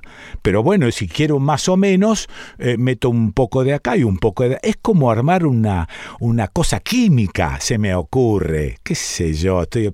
Bueno, ¿sabes qué voy a hacer? Lo voy a llamar a Nicolás Olsevicki, porque él sí tiene la cabeza líquida. y seguro alguna cosa estuvo barruntando. Nico, ¿estás por ahí? Hola Quique, ¿cómo ah, estás? Bien, acá estoy pensando pavadas como de costumbre porque no quiero seguir pensando en Guado de Pedro, en la reta y en la... No quiero seguir porque ya me tienen harto, ¿sabes? Entonces, ¿qué hago? Pienso estas cosas. Las más trascendentales, las más trascendentales. Pero por supuesto. Sí. Vos sabés que yo justo venía pensando cómo estas cosas son las más trascendentales y cómo la, lo que los renacentistas llamaban la vida contemplativa, ¿no? O sea, el preguntarse por las grandes cuestiones de la ah, naturaleza era más importante que la vida activa hasta que se te rompe un caño, que es lo que me pasó a mí. Sí, o se te descompone algo. Entonces te das cuenta que al final la vida contemplativa no sirve para un carajo y te que aprender a ponerle teflón al. Qué bueno. Eh, sí. Pero, pero no, son las grandes preguntas. A mí me encanta porque cuando vos haces estas introducciones, mm. eh, que son es una eh, introducción profundamente filosófica, ya me das pie para vos me estás obligando a preparar una columna próxima sobre filosofía de la mente y sobre la discusión mm. de si es, o sea, Vos, ahí está, hay una postura, si querés, en, lo que vos, eh, en cómo vos presentabas el tema, que es metafísica. Que es qué es un ser humano. ¿no? O sea, Eso vos estás diciendo, ¿qué es un ser humano? Bueno, un ser humano es un conjunto de conexiones neuronales y qué sé yo, que si mm. yo las logro reproducir exactamente, lo puedo reproducir. Puedo hacer otro ser humano exactamente si yo lograra reproducir esas conexiones neuronales, qué sé yo. Pero eso no, no va de suyo. O sea, por ahí hay propiedades emergentes. Por ahí no alcanza con que vos reproduzcas exactamente las conexiones neuronales para que vos tengas efectivamente un ser humano. Hay una postura. Y esa es una discusión tremenda en filosofía de la mente. O sea, la idea de las propiedades emergentes, la idea de si vos, si vos reproducís el mecanismo, sí. aparece la persona. Si vos reproducís el mecanismo, aparece todo eso que nosotros consideramos que es ser una persona? No, bueno, yo no sé si aparece una persona, pero sí sé que también somos un algoritmo y sí sé que tenemos pensamientos aleatorios y sí sé que vamos y venimos y cambiamos de idea y esto también se puede meter en la inteligencia artificial. Podés cargar la inteligencia artificial con dudas, con dudas metafísicas, si vos querés, para armar una persona para armar algo parecido a una persona. No sé, si, no sé si parece, qué sé yo, estoy hablando al pedo, pero, porque estoy elucubrando que... que yo también, ¿eh? yo esto, yo esto sé, muy, leí así de costado algunas cosas de filosofía de la mente, sobre estas discusiones, sobre, eh, digamos, eh, hay muchas discusiones sobre, por ejemplo, si podemos saber qué es sentirse un murciélago. Hay, hay, un paper muy ah, lindo sobre qué es ser un murciélago. O sea, ¿cómo, ¿alguna vez vamos a poder acceder a la experiencia real, a cómo un murciélago experimenta su ah, propia mm, vida? Sí, sí, sí. Y, la verdad es que parece intransferible, o sea, parece como que no. Mm. Pero Eh, o sea, es verdad que en la inteligencia artificial le puedes meter miles de cosas, le puedes meter la capacidad de dudar, incluso ahora estaba leyendo como eh, que se están desarrollando inteligencias artificiales, tipo, ¿te acordás los Tamagotchi? Sí, me acuerdo, claro que eran como compañeros eh, a los que vos tenías que alimentar y qué sé yo. Sí, sí. Eh, pero era un muñequito chiquito. Sí, elemental, elemental, pero dibujador de cuestiones que pueden venir también, ¿no? Bueno, es que de hecho ahora como que está empezando a aparecer la idea del Tamagotchi pseudohumano, ¿no? O sea, el, el, Tamagotchi que, que trabajado con inteligencia artificial es, bueno, es mucho más sensible a las emociones. Eh, eso es... perdón que voy, estoy silenciando mi celular. Eh, e, eso me parece que es, eh, es lo que se viene y se vienen unas discusiones filosóficas tremendas, pues esto no es tecnología, Quique. Claro, claro no es, o, el aspecto tecnológico de esto es interesante y es, excitante, pero hay un aspecto que es filosófico humano. Que, el que a mí más me interesa, que es el filosófico humano, no sé, como con los autos, eh, ¿cómo atribuís culpas cuando tenés autos manejados por no humanos? ¿quién es el culpable de atropellar? Sí, claro, claro. ¿Quién es Tesla? Esas cosas para mí son fantásticas, o sea, para pensar. Eh, y es verdad, probablemente, probablemente no, seguro en inteligencia artificial vos le podés poner en el algoritmo para que se parezca lo más posible a nosotros, que, que no te dé respuestas contundentes. Sí, o que arme una, que arme una subjetividad en base a la cantidad de info que le vas metiendo, ¿no? Que, que arme una persona, si vos querés no persona, que arme un pensamiento que sea absolutamente singular y que tenga su propia subjetividad, ¿no? bueno, viste, Sí, sí, dale. Sí, sí, decime. No, no, no, te decía que saliéndonos, como vos decís, de la parte tecnológica, que eso lo, damos por hecho, la tecnología sigue avanzando y los tipos siguen meta y ponga este, agregando cosas y plataformas y inteligencias artificiales cada vez más sofisticadas, pero saliéndose de eso, ¿se puede armar una subjetividad? ¿Vos crees que se puede? Oh, esto es una postura metafísica. Sí, o sea, no, sí, Yo creo que no. Yo, tengo, yo, creo que no. Yo ah. creo que hay algo. Mm emergente, o sea, hay, que, hay algo que, Tenemos que definir qué es subjetividad, ¿no? O sea, subjetividad es, es simplemente mm. ser eh, diferente al resto. Ah. O sea, es tener un... Si subjetividad es tener ciertos rasgos particulares que te hacen diferente del resto, me parece que seguro. Que, es posible. Podés construir, claro. seguro es posible. Claro. Pero ¿qué, qué Pero sería? Para mí la subjetividad hay algo más, no sé, hay algo de cómo vivencias tus experiencias, de, los diferentes personajes que jugás en diferentes situaciones, porque también no es que, viste, la subjetividad, vos sos uno conmigo y sos uno con tu hija y sos uno cuando somos muchos y sos uno cuando somos pocos y sos uno... Eh, y eso también es la subjetividad.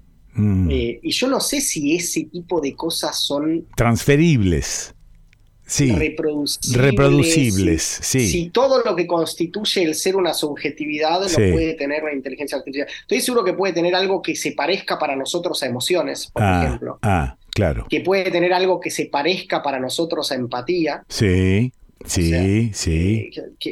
Que se parezca. Pero es empatía, o sea, si no fue desarrollado del mismo modo en que nosotros, que somos un producto de genes eh, y experiencia, eh, naturaleza. Experiencia, datos, datos. Tenemos datos nosotros en la cabeza. Nuestra experiencia está armada en función de datos que por ahí nos vienen a la memoria para poder reaccionar en un momento dado de determinada manera. Ahí son datos. Sí, pero dat, sí, es verdad, no, pero datos, eh, no sé, datos diferentes de como yo pienso, como yo entiendo que se que mm. trabaja con datos una inteligencia artificial, son, son emociones. o sea, nosotros no, nosotros no andamos por la vida recopilando eh, datos. Ay, me, acordé una anécdota, perdón, te la cuento porque me parece muy divertida. Dale. Eh, Popper, un filósofo de la ciencia, cuando trataba de discutir la mm. idea de que la ciencia funcionaba a base de observaciones y después construcción de teorías. Claro. O sea, esa es la idea establecida, ¿viste? Nosotros observamos el mundo y después a partir de eso elaboramos una teoría. Sí. Y Popper entonces quería romper con esa idea, entonces llegaba a la primera clase y les decía a los estudiantes, bueno, observen. Lo dejaba 20 minutos y decía, bueno, y ahora elaboren una teoría. y lo que decía Popper es, no esas, no funciona así, no es que uno observa el mundo y después, no, la, uno ya está cargado de teoría cuando observa el mundo, está buscando cosas en ese observar. Que serían los serían preconceptos, ¿no? Claro, y me parece que con los datos es parecido. No, no, es que no es que nosotros somos un receptáculo de datos eh, puros. O sea, los asociamos a emociones, los asociamos a sentimientos, los asociamos a momentos. Hay cosas que son totalmente irrelevantes y nos las olvidamos. Hay cosas como no sé, eh, imágenes que no se te borran nunca más en la vida. O sea, de, eh, mm. la carneada, yo, por ejemplo, yo tengo una imagen en mi cabeza de la carneada en medio de un campo de en una casa, en medio de un campo de golf, que estoy seguro que la quisieron demoler y no pudieron. de todos nosotros amasando la carne para hacer los chorizos. Esa imagen a mí no se me va a borrar nunca más en la vida. Claro, y sin embargo, todo lo que cosas que hice hoy a la mañana ya se me borraron. Sí, sí. No, somos un. Ah. No, somos, mm. no acumulamos datos sueltos y mm. después construimos. O sea, eso que. Eso, no, pero a ver. a ver, propia manera en a que ver, esos datos. Podemos determinar. Es nuestra subjetividad. Podemos determinar que no todos tenemos el mismo nivel de inteligencia, de sapiencia, de sabiduría, de rapidez para respuestas, de haber leído o no leído. Hay gente que es muy bruta. Esa gente que es muy bruta tiene una inteligencia sumamente primaria, primitiva qué no me va a costar nada reproducir un bruto o una bruta en un laboratorio? Pero ni en pedo, Kike, eso que está diciendo es una, es una bruta, eso es una brutalidad. O sea, ¿cómo? Yo no te estoy hablando de. Yo no te estoy hablando de. Acá no hay, no hay literatura, no hay filosofía, no hay, no, no hay bibliotecas detrás de esto. Lo que yo te digo es que el mm. modo en que cada persona construye su experiencia y trabaja con los datos sí. es profundísimo. O sea, lo que a mí me, lo que yo hago con esa carneada, lo hace todo el mundo con, en su vida cotidiana y no importa que haya leído uno o dos o ningún libro. Sí, pero eh, está bien. Eso es lo que.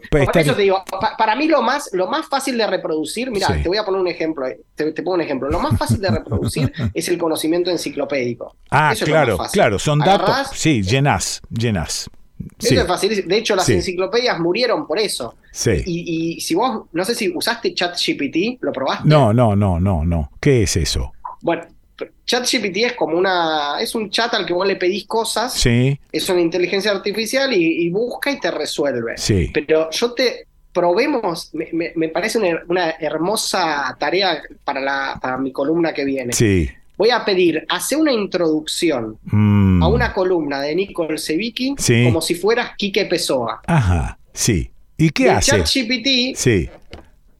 agarra, eh, rápidamente estudia más o menos cómo son las introducciones que vos hacés, qué, es lo que yo hago, qué sé yo. Combina. Y tira un texto. Combinado. Combina y te tira un texto. Sí ¿Qué es lo que ChatGPT supone que vos podrías decir presentándome en una columna en la que yo voy a hablar sobre inteligencia artificial? Sí, me han hecho leer uno de esos chats y por ahí agarra para cualquier lado.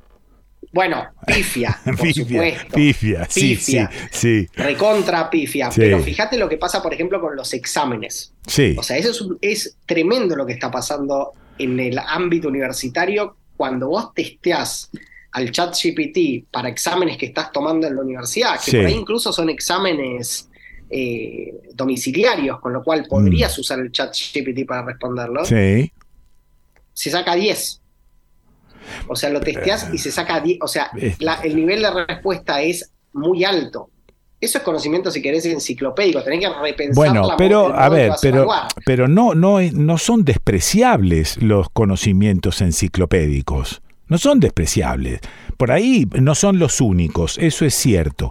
Pero si yo quisiese, quisiese reproducir en el laboratorio el día de mañana la cabeza de Nicolás Olsevicki, voy a tener que meter todo lo que leyó Olseviki y todo lo que entendió Olseviki y toda la, la, experiencia de Olseviki, a eso me refería cuando digo, puedo armar una persona muy simple, puedo armar una persona con muy pocos datos, porque de hecho existen personas con pocos datos. Pero yo no estoy. Por eso, eso es lo, que te digo es que me parece que la parte que a vos te parece la más sofisticada, la más complicada, sí. yo la veo como la más simple. Ah, ok. O sea, la parte de relaciones de ideas, de relaciones de conceptos. Y de acumulación de, conocimiento. Pero incluso, como te digo, con ChatGPT no es solo acumulación de conocimiento, sino combinación de ese conocimiento de manera tal que parezca elaborado. Sí, sí. Y eso ya se está logrando bastante bien. Lo que yo creo que no, es lo, que es al revés, es lo que tenemos en común, vos, yo y esa persona simple a la que te referís. Sí, pero bueno, escuchando Es un modo de vivir, de, un modo de ser humanos. Hablamos a veces de los medios hegemónicos. Escuchando a algunos periodistas de medios hegemónicos, me parece que son, este, están redactados por ese, esa plataforma a la que haces alusión. Y, Esos hay que reemplazarlos o poner música directamente, Quique. O poner música. Claro, poner música, derecho viejo. Si no, si, no sabés qué decir, pone música. El otro día dijo, Muy dijo Nico Kreplak. si no sabés qué decir, poné música. Hay tantas cosas maravillosas para escuchar. Qué bárbaro, qué bárbaro. Bueno, eh, convenimos en que es posible o que no es posible, o que hay algo inmanente en el ser humano que es irreproducible? Para mí hay algo inmanente, es una postura metafísica, sí. lo, sé, sí. pero para mí hay algo. Eh, ¿Cómo es? Eh, es? Hay algo inefable, esa es la palabra. Hay algo inefable. Muy bien. En el ser humano. Muy bien. Bueno, eh, que no, tenés, que no este, creo que se tenés, tenés una tarea para la próxima, ¿eh? que es hacer una presentación. Sí, armar una presentación como si fuese yo para presentar a Nicolás Olsevicki. Voy a hacer eso. Bueno, ya dale, le, exploro. Un beso grande. Un abrazo, Quique. Gracias, viejito. bueno, lo escuchaste a Nicolás Olsevicki. ¿Y dónde lo escuchaste? ¿Dónde lo vas a escuchar? Lo escuchaste en el desconcierto.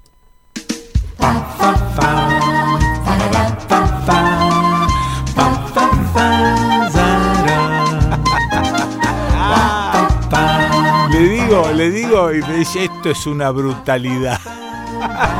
Andaba medio perdido y aquel amor me llamó a ver la banda pasar cantando cosas de amor. Toda mi gente. Señoras, señores, estas radios ya nos confirmaron que retransmiten el desconcierto. Si tenés ganas de emitir total o parcialmente el desconcierto, avisanos. Escribinos a el desconcierto de gmail.com en Mendoza, General Alvear, FM Pehuenche 98.9 en Chubut, El Hoyo, Radio Fogón 97.3, Epuyén, FM Puyén 99.9, Treleu, Radio Comunitaria Sudaca, FM 105.3, Puerto Madryn, FM Ciudad 90.1, Lago Puelo, Radio Patria 97.9, El Maitén, Radio Petumoguelén 88.7 en la provincia de Córdoba, Miramar de Ancenusa, FM Otros Nosotros 103.3, San Pedro tras la Sierra, FM Sierras Comechingones 107.9 en Arias, Radio Nota 89.9 Huerta Grande, Radio Panamericana 99.3 Villa General Belgrano, 101.9 FM La Radio de las Culturas, Villa Carlos Paz FM Cristal 98.9 Noetinger, Radio Montegrande FM 104.7 en Mina Clavero, Radio Tinku FM 107.9 en Leones, LRN 831 RC2 Radio Leones FM 107.7 y San Marcos Sierras FM 100.7 Quilpo, en San Luis, en Merlo, Radio Identia, FM 103.3 en San Luis City, FM Ciudad 98.9 y en Villa Mercedes, Calle Angosta, Radio Cuyana, FM 101.7. Y bueno, viste, eh, hay una culada de radio. Yo no puedo, tengo que, de, alguna manera, tengo que ir este, armando listaditos que sean de alguna forma sostenibles en el tiempo. Imagínate si yo te leo cantando coisas de amor. Depois da banda passar, cantando coisas de amor. Depois da banda passar, cantando coisas de amor.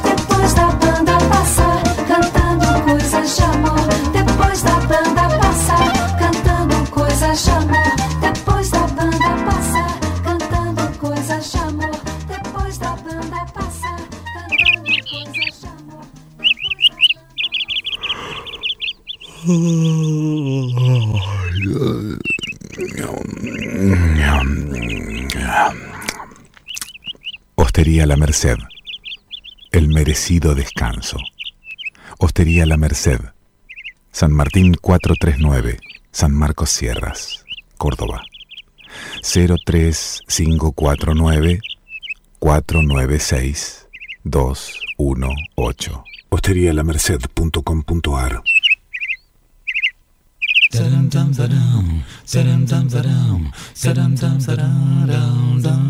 Veleda conoce y respeta el vínculo que existe entre el ser humano y la naturaleza.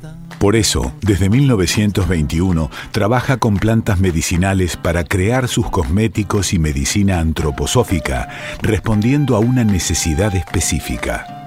Los productos Veleda le devuelven la armonía al alma, al cuerpo y al espíritu. Ingredientes naturales, sin fragancias, conservantes o colorantes sintéticos, no testeado en animales.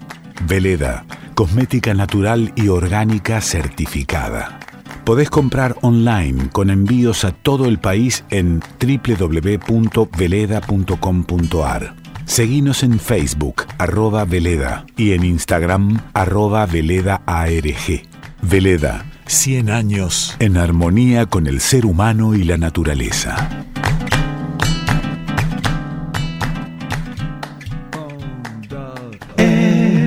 Endulcina. Endulcina es un edulcorante de mesa en sobres que endulza bebidas frías y calientes, licuados y jugos, apto para cocinar, libre de gluten, sin TAC. Su presentación en cajas de 400 sobres hace que tenga un precio ideal para la gastronomía y para el uso hogareño. www.endulcina.com.ar Con Endulcina podés endulzar todo lo que te imagines. En Dulcina. Fa, fa, fa, fa, fa, fa, fa, fa. Hola, Kikito, te estamos llamando. No, no, no, mandando mail, facebookeando, tuiteando, whatsapp.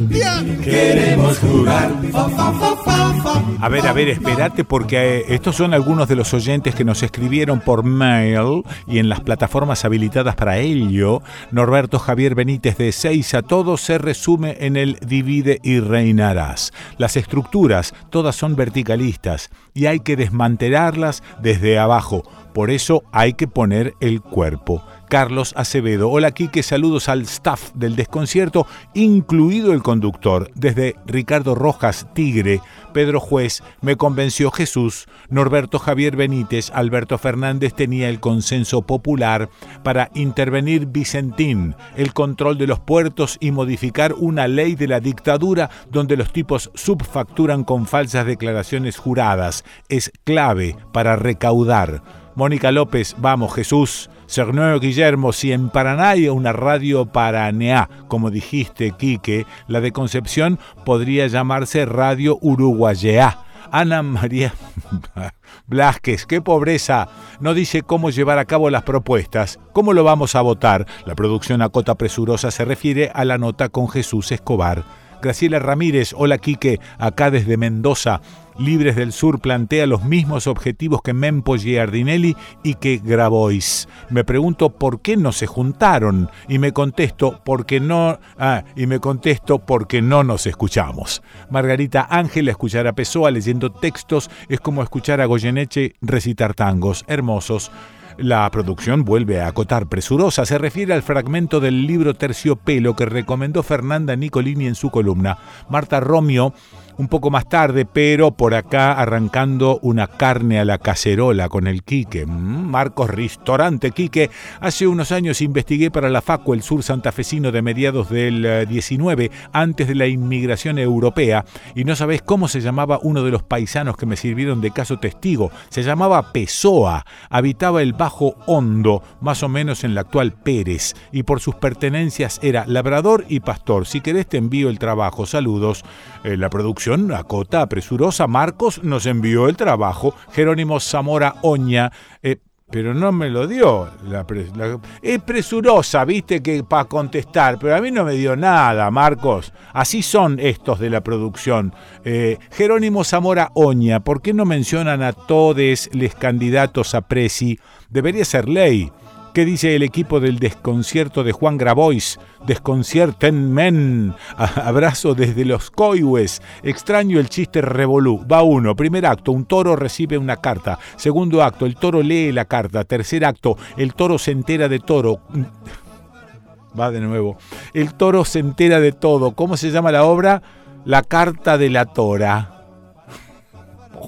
Gustavo Durán, Harry Belafonte murió a los 96 años el pasado 25 de abril de una insuficiencia cardíaca. La producción a cota presurosa se refiere a la columna del nene Ábalos sobre el género calipso. Marta Guzmán, estoy cocinando puchero y bailando con el nene. Ah, ah.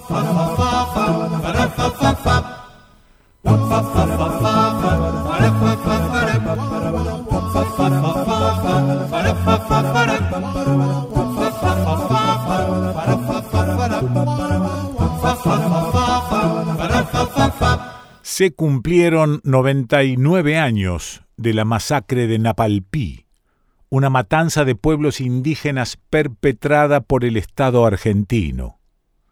La masacre de Napalpí es un podcast testimonial que recoge voces de las comunidades Com y Mocoit junto a las de investigadores, historiadores y docentes para reconstruir el proceso que hizo posible el juicio por la verdad, en el que se reconoció el hecho como crimen de lesa humanidad. Un documental eh, testimonial que forma parte de la sentencia del juicio por la verdad que declaró lo ocurrido como crimen de lesa humanidad. Guión y locución Marcos Perernó. Edición de sonido Diego Scliar. Producción Juan Carrique. Una elaboración de fósil para el Ministerio de Cultura de la Nación y el Instituto de Cultura del Chaco. Podés escucharlo ingresando a Sonidos y Lenguas Argentinas en la página oficial .gov.ar en el link podcasts. Agarrá y busca.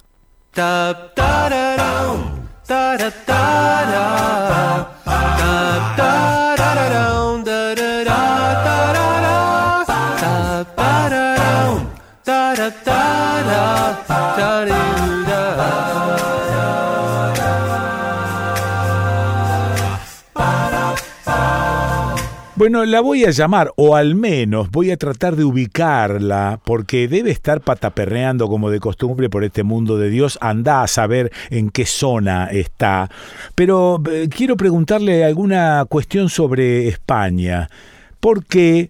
y porque me temo que las derechas siguen avanzando este, incansablemente sobre este, este mundo y tenemos cerca algunos ejemplos, pero tenemos el ejemplo de Italia, por ejemplo, ¿no? Sí, ahí vamos.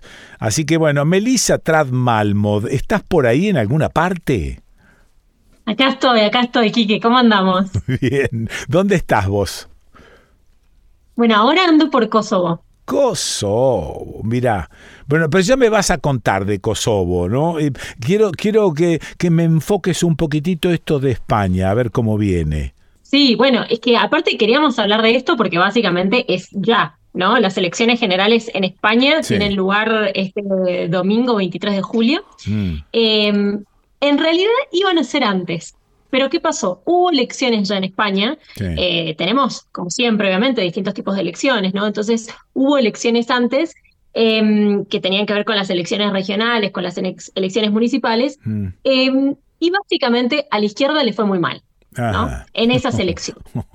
Eh, hay que recordar una cosita, y acá esto me parece re importante cuando hacemos, y, por eso me parece importante, ¿no? De eh, hablar de política internacional desde latinoamericanos para latinoamericanos de alguna manera. Sí. Porque es muy fácil decir, bueno, el partido que gobierna actualmente España es el Partido Socialista Obrero Español, ¿no? Eso es. Y a uno ese nombre eh, lo lleva mucho para la izquierda. Mm. Bueno, hay que tener en cuenta que obviamente, eh, y es ahí es donde está la importancia de hablar desde Latinoamérica y para Latinoamérica, que la izquierda y la derecha no son la misma cosa en todas partes, ¿no? Eh, porque uno ahí nomás pensaría, bueno, el PSOE, ¿no? Pedro Sánchez, el actual presidente del gobierno, España entonces está gobernada por la izquierda, pero todo hay que tomarlo por pinzas. con pinzas. Yo te digo una cosa, estuve hace como 10 años en España en una beca Mm. Y estuve charlando con el, eh, algunos de los líderes de ese entonces, justamente del Partido Socialista, y era gente del Partido Socialista que te decía, bueno, sí, derecho a la salud, pero solo si tenés eh, cáncer o sida, ¿viste? Como cosas así. y a mí en ese momento no me entraba en la cabeza que eso fuera a la izquierda. Claro. Digamos. Claro, claro, sí. Eh, que no se aceptara, por ejemplo, un derecho universal al acceso a la salud, ¿no? Ajá. Entonces, bueno, me parece que eso hay que tomarlo con pinzas. Eh, y en España, como te decía, hubo elecciones regionales y municipales a las cuales, en, las cuales a la izquierda le fue muy mal, ¿no? Mm, y entonces el presidente de gobierno, Pedro Sánchez, justamente del Partido Socialista, tomó una decisión que para algunos, para algunos fue una decisión inteligente, ahora veremos qué pasa con estas elecciones, mm. que fue decir, bueno, no vamos a esperar hasta fin de año, no vamos a esperar a que el gobierno se siga deteriorando, ¿no? Ver qué pasa hasta esas elecciones, sino que el tipo decidió directamente anticiparlas, ¿no? Listo. Entonces, en vez de esperar hasta fin de año, se hacen ahora mismo en julio. Ahora, algo que hay que entender, y esto me parece que está bueno saberlo para cuando se escuche, por ahí, sigan las noticias de los resultados, mm. es que eh, España tiene un sistema electoral distinto al nuestro. O sea que cuando las y los españoles vayan eh, a votar, no van a votar presidente, ¿no? Lo que ellos votan es eh, candidatos a eh, Congreso de los Diputados y el Senado, básicamente. Sí, sí. A partir de ahí, imagínate, tienen un sistema bastante rebuscado, bajo el cual, dependiendo de cuáles son los partidos que tienen mayoría de escaños, ¿no? Después, el rey porque recordemos que en este país todavía hay rey, por más que a veces sea una cosa más simbólica. Sí. Eh, finalmente lo que pasa es que el rey hace como una especie de rondas de consultas con los líderes de todos los partidos que han sacado una representación importante. Sí. Y a partir de ahí, él es, como en teoría, sinceramente es una cuestión más simbólica, pero él como que propone, ¿no? ¿Cuál es el candidato Em, a ser investido como presidente. La realidad es que lo hace con aquel que eh, vaya a tener más apoyo en el Congreso, porque él propone, mm. pero el Congreso es el que tiene que terminar de votar si aceptan que esa persona sea eh, el presidente o la presidenta de, o sea, O sea, o sea, Melissa, que todo esto se va llevando a cabo también por consenso, no es que el rey se sienta y dice, a ver, este, solamente, sino que lo van haciendo por consenso. Lo que pasa es que imagínate que si no, demoraría una eternidad, porque básicamente el rey tiene que proponer a alguien, esa persona tiene que ir al Congreso, plantear sus propuestas, hay todo un sistema, imagínate que hay reglas hasta de cómo tiene que ser ese debate, cuántos minutos puede hablar el candidato, o sea, miles de reglas. Y básicamente esa persona necesita obtener un voto, eh, el voto de al menos 176 eh, legisladores, ¿no? Que están ahí en, en lo que es el Congreso de los Diputados. Eh, no es tan fácil eso, ¿no? Y de hecho, eh, lo que ha pasado mucho ahora es que en un país muy acostumbrado por ahí al bipartidismo, porque le sonará lo que fue el Partido Popular, ¿no? Que es el partido más de derecha en España, el Partido Socialista, como te decía, más de izquierda entre comillas.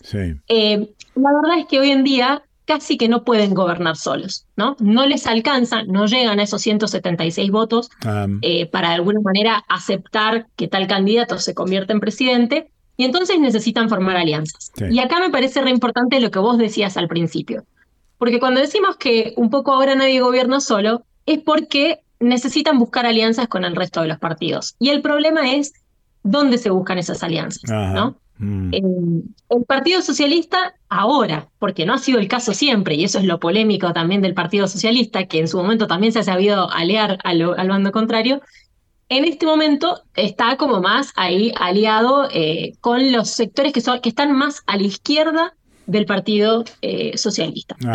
Y ahí entra lo que alguna vez habremos escuchado y ahora ya casi que desapareció. ¿Se acuerdan del partido eh, de Podemos? Eso que nace de todas estas cosas de las calles. Sí, sí, sí. Bueno, casi que te digo, en desaparición, ese partido se tuvo que aliar con otros sectores de la izquierda. Mm. Como siempre viste mucho de lo que pasa en la izquierda y, quizá de ahí es de, las cosas de donde podemos aprender, ¿no? Mm. Siempre pasa esto de el, el, problema para de alguna manera consensuar y esta cosa de decir yo voy a todo nada y generalmente el resultado termina siendo nada. Eh, entonces, esta vez se aliaron mm. eh, con, con algunas agrupaciones y un poco es por donde van a intentar ir. ¿no? Eh, el Partido Socialista, con el actual presidente Pedro Sánchez, él es el, que encabeza, obviamente, la candidatura de, esta lista del socialismo, pero la intención es que se termine aliando para obtener esos, esos votos que necesita con los sectores más a la izquierda. Ahora, el problema es que del otro lado, el Partido Popular ¿Con quién se termina aliando? Con este famoso partido que empezamos a escuchar que se llama Vox en España. Ajá, sí. Un partido tremendo, porque eh, es un partido de extrema derecha, ¿no? Eh, en España.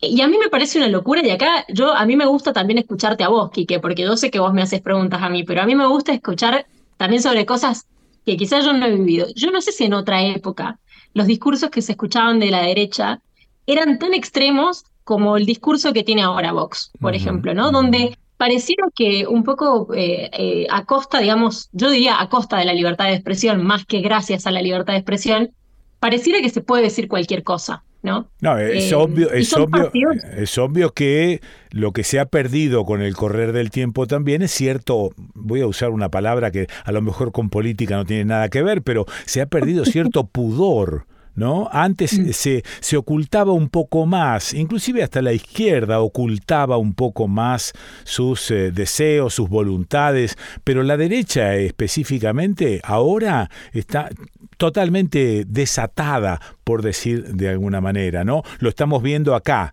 en, en Argentina, con un tipo como Morales, este, en la provincia de Jujuy, ¿no? E, y, e inclusive, digo, falta de pudor, porque están haciendo gala de ciertas cuestiones planteadas por la derecha y por la extrema derecha. Están haciendo gala de lo que llamamos siempre represión. Esto es, es parte de, un gigantesco disparate que antes se ocultaba un poquitito más, es decir, había cierto pudor. Mira, yo estoy muy de acuerdo con eso, eh, a pesar de que obviamente no he vivido esos otros tiempos, mm. pero vos sabés que a mí me choqueó mucho, siendo mucho más chica, la primera vez que yo escuché a alguien eh, de alguna manera como defender indirectamente lo, que pasó durante la dictadura en la Argentina. Sí. A mí eso me choqueó muchísimo, era súper joven, súper casi que un poco más que adolescente.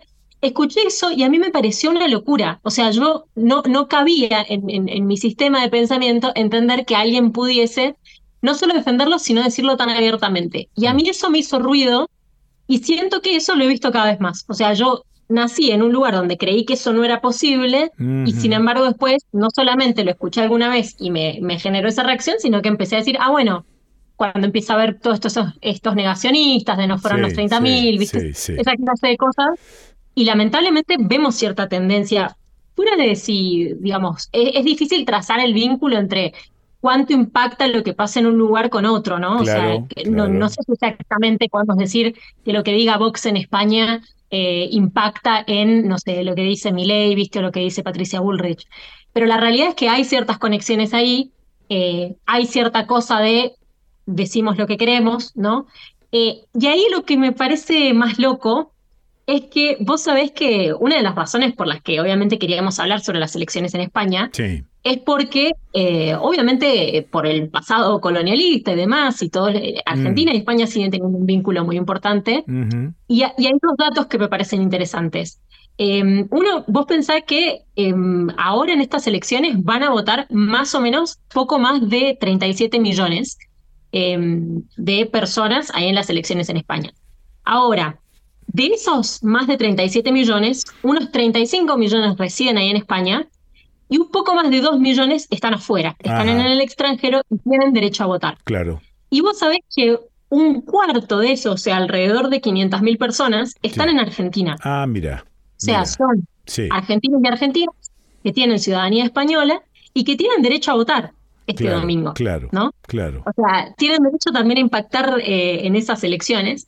Y ese me parece que es un dato, y nada, vale por ahí recalcarlo porque no sé si, si todo el mundo lo sabe, pero básicamente no necesitan hacer ningún trámite para votar. O sea, mm. la gente que tiene ciudadanía española en Argentina le debería haber llegado cierta documentación para poder votar por correo o ir al consulado, claro. siempre que estén eh, inscriptos en lo que se llama el Censo Electoral de Residentes Ausentes, el CERA. Mm, ya no tiempo de fijarse si estás inscrito o no, o sea, ya si te llegó, estás o no, pero bueno, eh, existe ese derecho y está bueno saberlo para quienes tienen ciudadanía eh, española en la Argentina. Pero el otro dato también es que hay alrededor de 1.6 millones de latinoamericanos viviendo en España. Ah, ¿no? sí, sí. Sí. Eh, que eso no necesariamente lo que es interesante es que no se refleja necesariamente en la composición de los partidos, ¿no? Que, eso me parece un debate interesante, ¿no? De cuando uno migra, cuáles son los derechos políticos de las personas.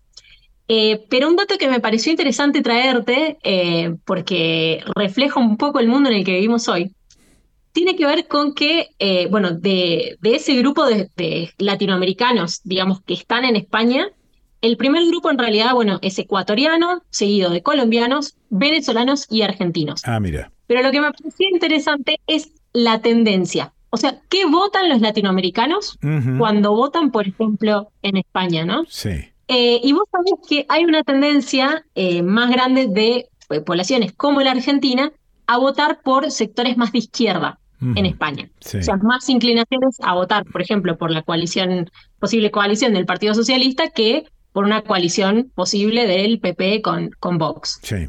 Ahora, ¿quiénes, cuáles son, cuáles te parece que pueden ser los latinoamericanos que se inclinan a votar por la derecha? O sea, ¿qué ¿de qué nacionalidad son los latinoamericanos que votarían más por la derecha? No sé qué te parece.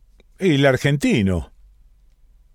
Vos sabés que en realidad no, en teoría, obviamente de todo, obviamente. Sí. Eh, La Argentina por ahí tiende a votar un poco más a la izquierda allá, pero los que tienden a votar a la derecha, estando allá, y esto es una tendencia, me parece, por lo que podemos ver en distintos países, mm. son los venezolanos y cubanos. Eh, porque obviamente, fruto de su propia historia, igual, tienen esta tendencia a eh, no, bueno, eh, eh, también, también sucede eso porque en realidad estaban en desacuerdo con los regímenes este, reinantes en, sus países, se van allá y siguen aborreciendo a la izquierda, es lógico. Pero yo incluía, yo incluía a los argentinos porque en esto que peloteábamos recién de la cierta desfachatez actual de la derecha, también está dada porque ellos empiezan a comprender que es posible hablar de otra manera, que es posible hablar más crudamente de las cuestiones de la derecha, que no es necesario embosarse tanto como en el pasado. Pero esto a qué, este, a qué se refiere? Y se refiere a nuestra tolerancia como, como cuerpo social. Estamos tan hartos de todo que ahí es donde aparece la derecha ganando terreno. Y gana terreno dentro nuestro este es el verdadero desastre que estamos viviendo. Mm. Es, que, es, tan palpable porque además no lo vemos una vez, ¿no? Lo estamos viendo en tantos lugares que mm, a mí me parece sobre todo irónico porque eh, más allá de lo que pasa, lo que pasa con uno en su propio país, ¿no? Sí. Pero cuando uno eh, se va a estos otros países, muchas veces esta derecha que terminan apoyando a algunos latinoamericanos son derechas que hablan en contra de, de los propios derechos de las personas migrantes, ¿no? Sí. Y entonces ahí uno dice, a mí me, me, me fascina, pero me, enloquece la cuestión mm. de qué pasa con el migrante que está en contra de los derechos de los nuevos migrantes. ¿no? Sí, sí, sí. Hay como una creencia de que, de que vos te hiciste desde abajo, pero que el que viene no. Eso ¿no? Es. O sea, eso es. Es una locura. Yo creo que necesitamos hablar más con un psicólogo que con un especialista en política internacional acá. Porque pasó mucho con Trump por ejemplo, ¿no? Un montón de latinos apoyando a Trump en su momento, en las elecciones en Estados Unidos.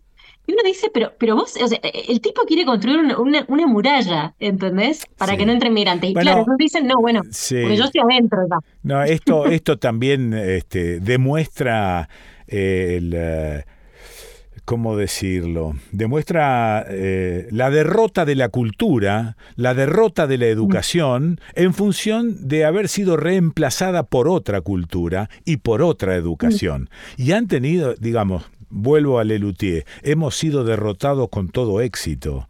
¿no? Y, este, y me parece que la derrota no es solo cultural, sino también educativa. ¿no? Estamos muy colonizados, ¿no? Que es lo que nos sí, lleva. Y me parece que ese es, eh, eh, es un re debate, te digo, con respecto a, las nuevas migraciones, porque nosotros también, si lo, hasta podemos pensarlo, digo, esta, gente también es fruto de su propia historia y eso también hay, o sea, uno, uno de alguna manera tiene que entender también cierta bronca que, puede tener, porque esa, bronca es legítima al fin y al cabo, claro. Eh, es la historia personal de cada uno. Sí. Pero hasta pienso, hay, mucho debate en torno a cómo debe ser esa recepción hmm. eh, de las migraciones y recordemos aparte que migración engloba miles de cosas, porque engloba migración forzada de gente que está buscando asilo porque escapa de situaciones peligrosas, engloba gente que migra simplemente por tener una situación económica mejor, o sea, hay todo un mundo de cosas. Pero sí hay un debate de qué se hace con eso, ¿no? Y hasta hmm. qué punto eh, bueno, uno tiene que aceptar eh, las sociedades que reciben, tienen que aceptar las culturas de las personas que vienen de otro lado, hasta qué punto quieren simplemente asimilarlas, viste, convertirlas en la misma cosa. Y también digo, hasta nosotros podemos hacernos la misma pregunta. Eh, nosotros también somos fruto de una sociedad que incluyó masacres, mm. ¿no es cierto?, a las poblaciones originarias, que incluyó migraciones de gente que venía de afuera. el famoso eh, cómo unimos distintas culturas en los conventillos, eh, viste, que todos usemos guardapolvo, así nos sentimos parte de una nueva nacionalidad, que es otra cosa que eso que vos traías. Sí, sí. Y esa discusión, yo te digo que yo esto lo he contado a veces con, con grupos de, de amigas así de, otros países, y hay gente que, que, me ha mirado horrorizada, como diciendo, ah, la, o sea, la, política de ustedes fue no respetar para nada la cultura que traía la otra persona y crear algo de cero. Sí, sí, eh, y es polémico. Al mismo tiempo, mm. uno mira la sociedad argentina y creo yo, no sé, quizá la audiencia tendrá una opinión distinta, eh, pero sí creo que hemos formado un ser nacional argentino por fuera de nuestras raíces, porque cada uno tendrá las historias de, de, su familia, de dónde viene y demás. Pero qué sé yo, yo me siento argentina antes que descendiente de libaneses o españoles. y me parece que eso le pasa a la mayoría de la gente, ¿no? Eh, y eso es distinto a lo que vemos hoy en día con muchísima migración, muchísima migración forzada y nuevas formas de reaccionar a esa migración, muchas veces muy hostil, otras veces un poco más amable, pero siempre está la pregunta que vos recién un poco planteabas de qué se hace con la educación, qué se hace con la cultura, hasta dónde respetamos lo que el otro traía y hasta mm. dónde construimos algo nuevo. ¿no? Melissa, ¿dónde hurgo algunas cuestiones eh, tuyas, algunos escritos, algunas declaraciones? ¿Cómo llego ahí? Eh, bueno, estoy siempre, sabe un poco la audiencia que me siguen ahí en Instagram, siempre voy subiendo un poco ah. videos de, los viajes que voy haciendo y también un poco de, la política internacional y lo, lo que va pasando. Eh, me encuentran en Instagram como Melissa Trad, T-R-A-D, eh, y ahí subo de todo, nada, subo que después quedan subidas las columnas con vos. Eh, también me escribo para un medio en San Juan, así que bueno, va quedando todo ahí. Si la gente se quiere sumar un poco a este, a este viaje, no sé por ahí. Bueno, dejo Kosovo para la próxima. Te mando besos grandotes mucho para hablar ahí también, así que mejor lo dejamos como un tema entero. un abrazo. Chao, un beso. Bueno, la escuchaste a Melissa Trad Malmod. ¿Y dónde la escuchás? ¿Dónde vas a escuchar a Melissa? En el desconcierto.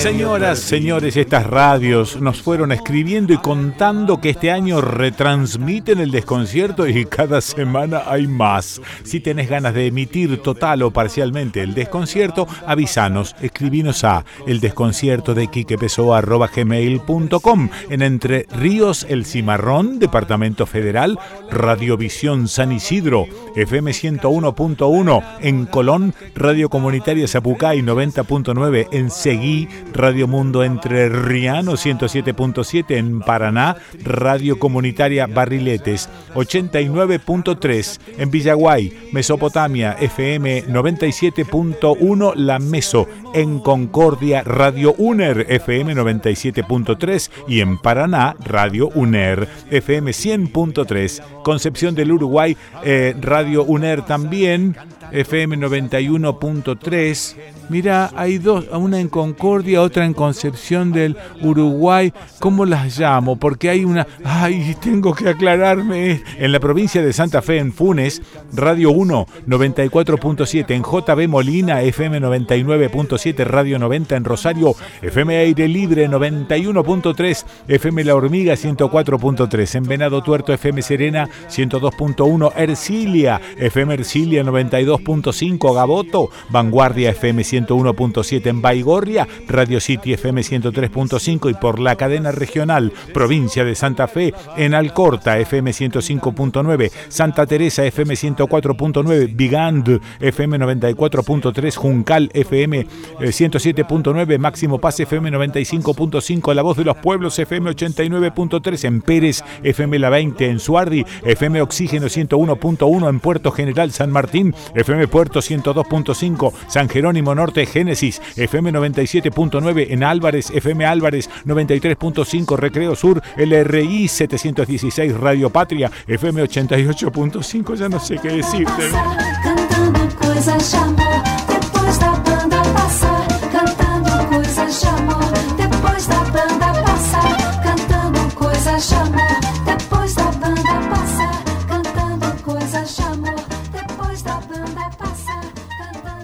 Con esta cebadura no vamos para ningún lado.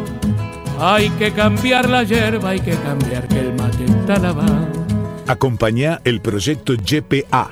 Consumí yerba YPA. Encárgala por teléfono al 011 4958 0679 o por mail info arroba ypa con J, ¿eh? gpa.com.ar, info arroba gpa.com.ar, en Facebook, tienda GPA, reclamando un precio más justo. El mate está lavado, compadre, el mate está lavado. En comunicaciones, idoneidad y experiencia son fundamentales. Enlaces de banda ancha para datos y telefonía teleseñales y telecomandos, VHF, UHF, mantenimiento y servicio de redes y equipos de radiocomunicaciones. IJCB Comunicaciones de Voz y Datos. Montevideo 2455, Córdoba. 0351 727 8191 ijcbcorta arroba ijcbcorta.com Página en internet ijcbcorta.com. ¿Qué dice? Me quedó esta cartita eh, acá pendiente porque hay otra subcartita dentro de la cartita. Hola Kike y equipo del desconcierto, les escribimos desde Nono, tras la sierra, lugar en el que residimos desde hace 10 años. Hace tiempo que seguimos el programa, estamos muy agradecidos en principio por la calidad, compromiso y esmero que se oye en cada programa. Acompañan viajes y rutinas, aportando un poco más a nuestro espíritu crítico. En lo personal me gustaría que se visibilice en el programa algo más sobre las regiones como la que habitamos. Quizás sirva a la perspectiva de quienes viven en los centros urbanos uno de los casos del que me gustaría escucharte es sobre Oscar González, el suspendido legislador que muestra cómo tampoco hay grieta cuando hacen todo para salvar a un poderoso, o traer al tapete el problema ambiental atropellado por la especulación inmobiliaria, los incendios del plan de manejo del fuego en la provincia de Córdoba y el protocolo de los bomberos, entre otros temas. A este mensaje le sumo el saludo de Catalina, a la que le contamos como anécdota que una vez, en ocasión de un paseo por San Marcos, con ella bebé, nos alojamos en la Merced y ella durmió en una una que parece tener bastante historia dentro de la familia Pessoa. ¡Qué maravilla! Abrazazo Rubén Katz. La cartita de Katy va aquí. Está manuscrita. Queridísimo Quique, me llamo Katy. Tengo 12 años. Cuando yo era una bebé, me conociste y me prestaste la cuna de tu familia. Me encanta tu programa y los chistes revoludos. Qué hermosa. Catalina Katz Berenboim. No sé si dice Berenboim o Berenbaum. Sí, me parece que es Berenbaum. Bueno, ahí fue la carta de Catalina. Fa, fa, fa, fa, fa, fa, fa, Hola, Kikito, te estamos llamando. No, no, no, mandando mail, facebookeando, tuiteando, whatsapp. Queremos jugar. Fa, fa, fa, fa, fa, fa, fa. A ver, estos son algunos de los oyentes que nos escribieron por mail y en las plataformas habilitadas para ello. Walter Soria, hola Quique, querido, desde General Belgrano, provincia de Buenos Aires, y hola Ana María Blasquez. Guillermo Cernin, el nene En esta crónica disfrutable como todas las suyas, junto a su catarata de sabiduría sobre instrumentos, ritmos musicales, fue deliciosa. Me encantan las acotaciones de la gallega, de la gallega del GPS. Tenés razón, Quique, Miguel Spinelli es un volcán erupcionando pelotitas de la piñolata. Ale Raymond y sus instrucciones imprescindibles para seguir viviendo con la certeza de que no somos tan idiotas ni hologramas. Genial como siempre. Buen fin de y gracias Quique por un nuevo disfrute. Graciela Casaldi.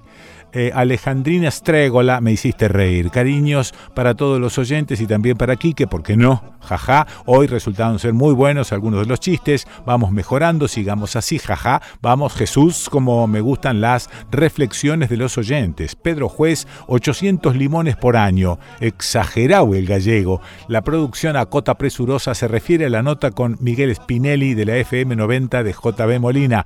María Rosa, eh, buen día, Quique. Qué hermosa utopía intentar que no se pierda la idea. Me hiciste emocionar porque mi abuelo Eduardo Fernández fue linotipista en el diario El Argentino de Gualeguaychú. Iván Giacone capo, reencontrándome contigo, Carlos Jaén, a pesar de que me gustó mucho escuchar a Jesús Escobar, fíjate que no pudo él responder las preguntas y los planteos que le hiciste.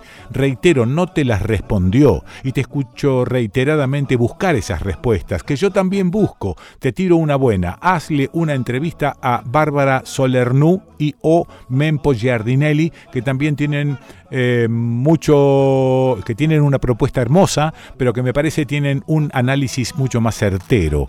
Yo sentí alivio al conocerlos y ahora los apoyo con mi voto. Más allá del voto, ahí está una posibilidad de conversar y escuchar un análisis muy interesante sobre ese fracaso y ese qué pasó, qué hicimos mal. Abrazo, Quique, fuerza y ánimo. Andrea Santapaola.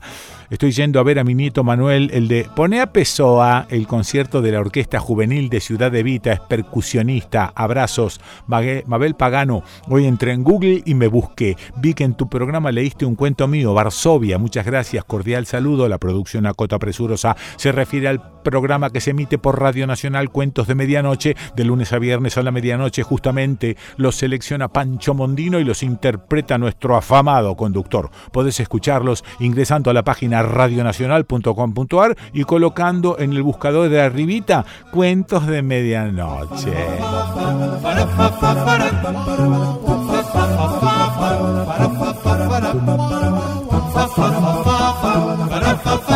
Resulta que yo con el Pepe Esteves, bueno, eh, al revés, Pepe Esteves con yo, resulta que este, a veces, no sé si planificamos, pero adelantamos un poco las cosas. ¿Sabes qué hizo este tipo? Agarró y me mandó seis cachitos de no sé qué cosa que tengo aquí para disparar y me dijo, vos prepará las seis cositas que yo te voy a ir dando algunas sorpresas. Pepe Esteves, ¿estás por ahí? Por acá estoy. ¿Cómo estás vos ahí? Bien, bien, con estas seis sorpresitas acá listas para disparar, pero no sé de qué se trata, Pepe. Claro, porque vos te acordás que en una oportunidad ya hicimos un tiroteo de esto. Sí. Y a vos te resultó interesante. Sí, sí, era, era, como una especie de, de, adivinanza permanente. Sí, sí, un interrogatorio era, ¿viste?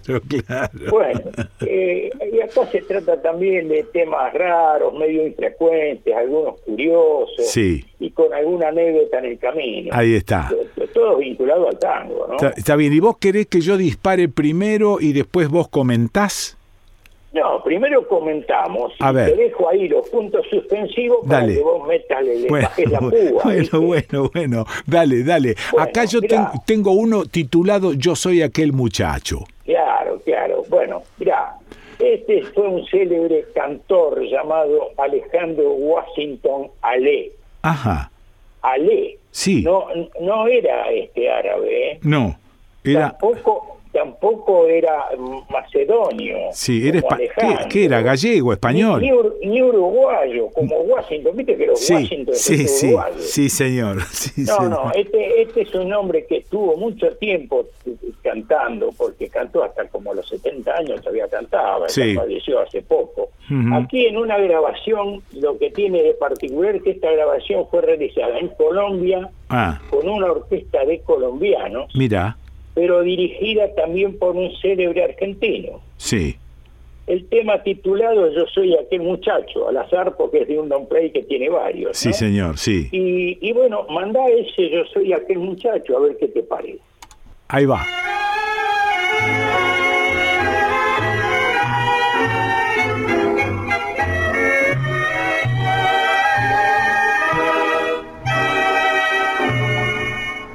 Ya pasó la primavera con sus flores, golondrina mensajera de mis sueños.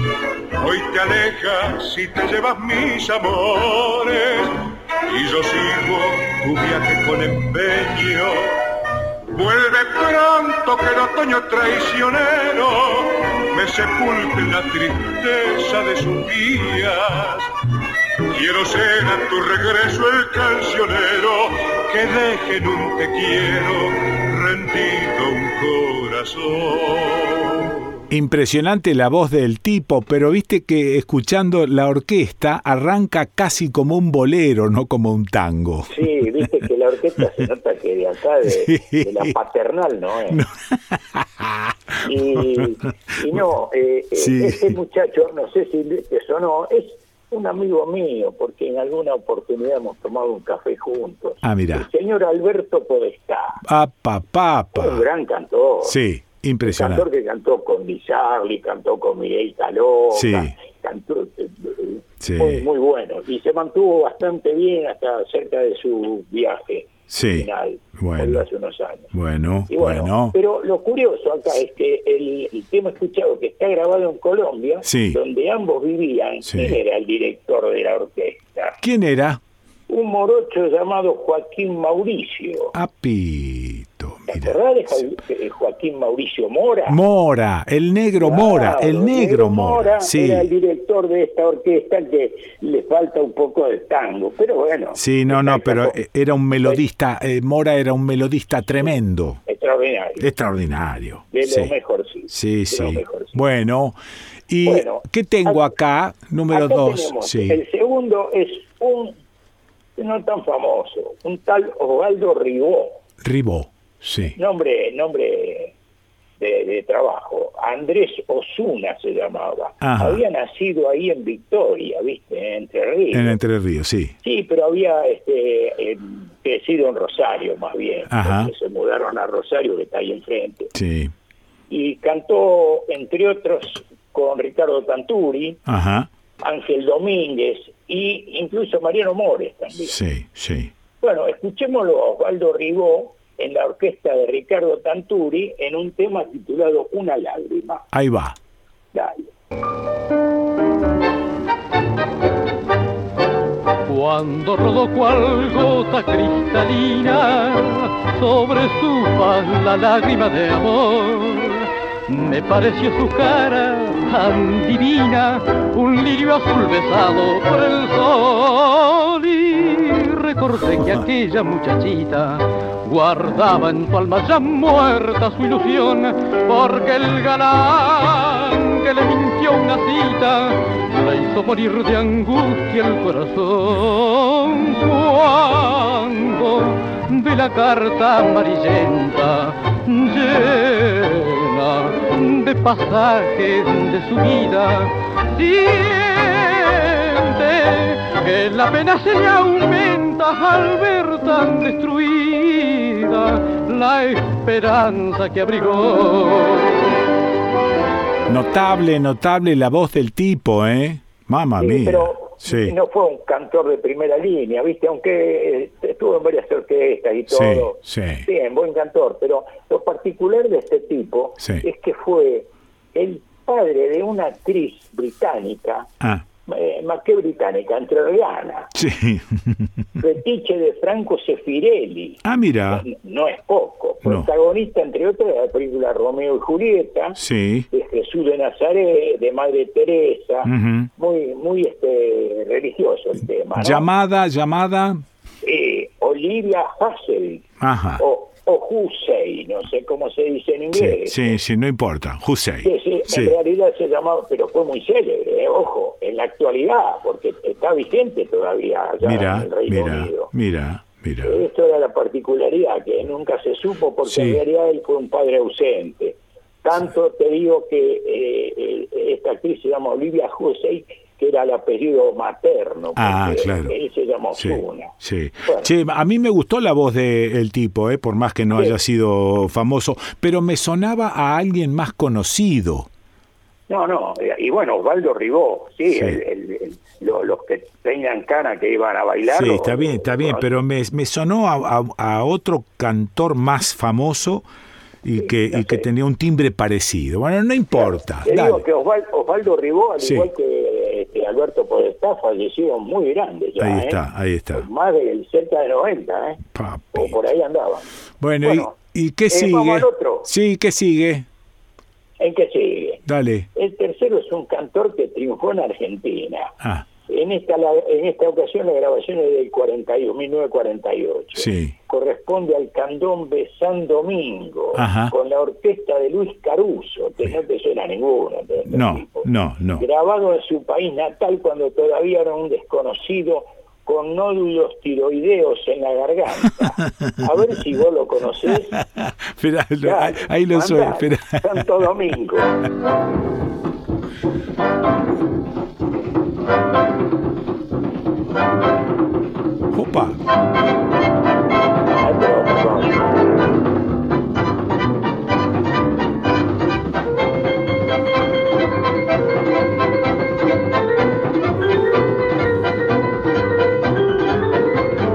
negros del conventillo, los tres faroles están de fiesta, están de fiesta es día de San Domingo y a Don Domingo todos lo quieren, todos lo quieren homenajear. Templadas a la guitarra, la mandolina, los tamborines, los tamborines se hacen oír. Las mozas del vecindario muy bien pintadas llegan al patio, llegan al patio para bailar, reír, cantar, beber, bailar, la vida alegre disfrutar. Pues es que me suena a, Julio Sosa.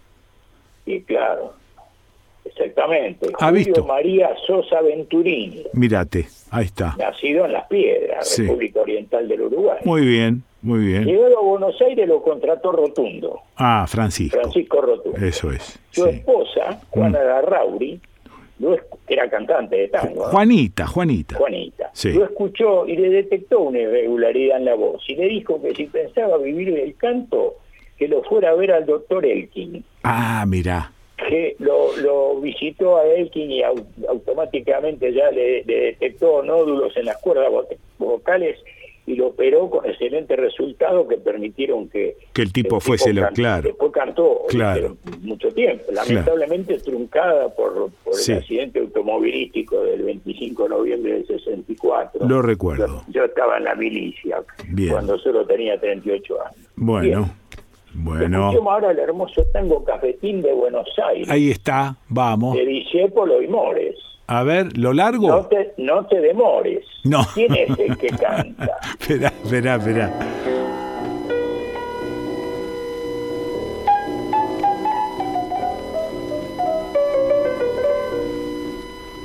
Uy, tengo un silbidito. Te miraba de afuera como esas cosas que nunca se alcanzan.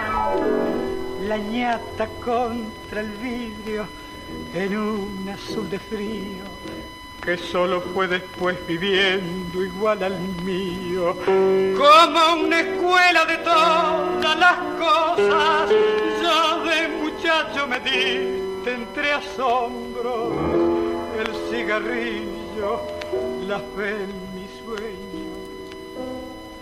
una esperanza de amor. Cafetín de Buenos Aires, ¿quién es, Che?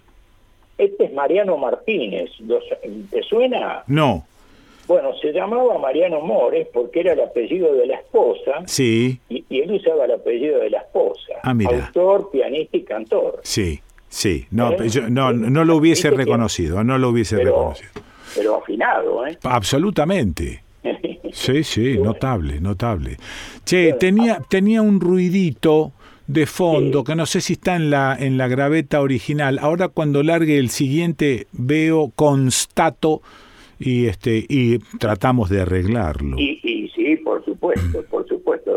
Ahora después que terminemos hablamos. Bueno. Y eh, bueno, ahora tengo una hermosa pieza de los hermanos Expósitos. Sí, señor. Intitulada Absurdo. Bueno. A ver. En 1940, sí. tema incluido en dos long plays que grabaron con otros 22 temas. Sí. Bueno. Los temas de los expósitos, de Virgilio y Homero. A ver que lo suelto. Ponelo aunque sea absurdo.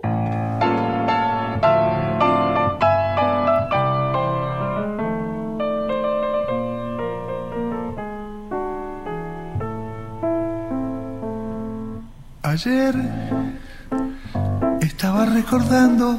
Qué lindo. Tu casa, mi casa, portal donde la luna se aburrió esperando. Cedrón por donde el tiempo se perfuma y pasa. Y al ver que nos pusimos viejos y estamos más solos Siento un vals en tu piano llorar y me pongo a pensar si no llora de amor. Era la era primera que apaga la ojera y enciende el rubor. Y una noche, ¿te acuerdas? Un beso debajo del cerezo sellaba nuestro amor. Pudo el amor ser un nudo, más dudo que pudo luchando vencer. Una casa era pobre, otra rica, fácilmente se explica que no pudo ser. Pues es que este tipo lo tuve yo en una entrevista hace muchísimos años y estuvimos como media hora repasando su vida, eh, las composiciones, las composiciones con el hermano, una cosa infernal, infernal. Extraordinario. Sí, sí. Sí, toca el piano él ahí. ¿eh? Ah, sí. Sí, sí, es eh, solo de, la voz de él, sí. de Virgilio pero son todos temas de los dos hermanos, claro. Eh, acompañados por el piano de él, sí, es un gran... No, este, músico total, hermoso. Eh, y, Homero, un poeta claro. revolucionario. Revolucionario, sí, señor. Que cambió un poco la historia de la, de la poesía de 40, Homero Pósito. Bueno, ¿y la cantina qué es, Che? Y bueno, mira, eh, esta, esta sí, seguro la vas a saber. Es una grabación casera, peor, ¿eh? Todavía. Sí. En una fiesta. se escuchan los pitos, la, ¿viste? las campanas. ya en un conventillo. sí, ¿eh? sí. Es en, Montevideo. Bueno, el que esté buscando, el que esté buscando perfección en el sonido, que cambie de emisora.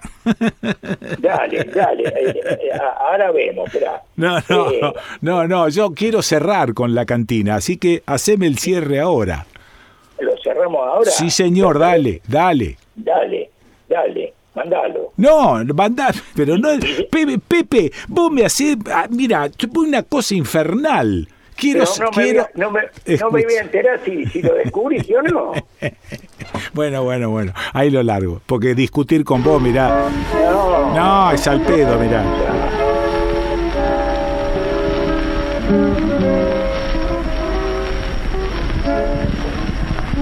A la luna del riachuelo, y hay un barco que viene del mar triste pedazo de cielo con dulce recuerdo de mar golondrina perdida de nieve porque cae remota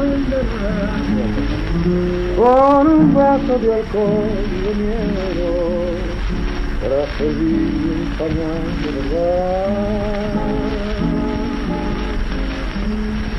La cantina llora siempre que te borra cuando toca piano, piano, acordeón, la cantina, la cantina. ¿Qué pasa? ¿Quién es que canta? No sé, ni idea porque... Ah, bueno, no, no, no. Eh, con un guitarrista enorme, ¿eh? Sí, sí, es, es, bueno, eso lo adiviné. Eso lo, eso lo adiviné. Che, bueno, gracias Pepe. Bueno, bueno, bacano. ¿Cómo, ¿Cómo me hace renegar? Porque hay una cosa, mirá. Parece, una criatura. bueno, pero teneme paciencia. sí, y vos, a, y vos a mí. Dale, dale. Un abrazo. Chao, chao. Chao, chao, chao, chao. Lo escuchaste al Pepe Esteves eh, ese mequetrefe que pretende ser decente. ¿Y dónde lo escuchaste? Aquí, en el desconcierto.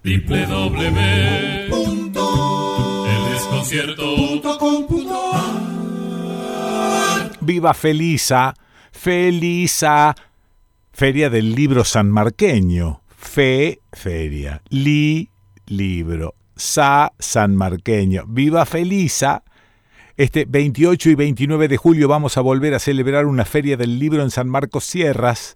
Ya están confirmadas las actividades. Viernes 28 de julio, Escuela Roque Sáenz Peña, desde las 9 de la mañana a trabajar con les niñes.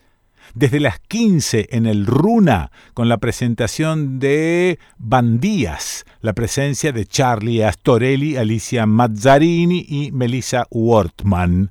16 horas, cuentos pintados, un cuento y un dibujo en vivo. Realizan Quique Pessoa y Pablo Fernández. 17 horas presentación de Bolivia, el libro, Bolivia, el Che y una historia no contada con la presencia de Leda Berlusconi acompañada de Pancho Mondino. 18 horas homenaje póstumo a José Luis D'Amato. Sábado 29 de julio desde las 11 de la mañana en Casa Sacha y desde las 15 en el Runa. Cierra a las 18 con Siam el torneo de poesía oral Copa Helada, tres minutos texto propio y en voz alta. Coordinan Malena Vieites y Janice Senclusen. 28 y 29 de julio en San Marcos Sierras. Arrimate. Te esperamos en Felisa, Feria del Libro Sanmarqueño o a la feria sanmarqueña. Con, mira, como te guste, eh, decilo así. ¡Viva Felisa! ¡Viva la feria del libro sanmarqueño! ¡Viva Felisa! Y ahora tenés que decir, ¡viva la feria del libro sanmarqueño! ¡Viva... Em, ¿Cómo se llama? ¡Viva la feria del libro sanmarqueño! ¡Viva...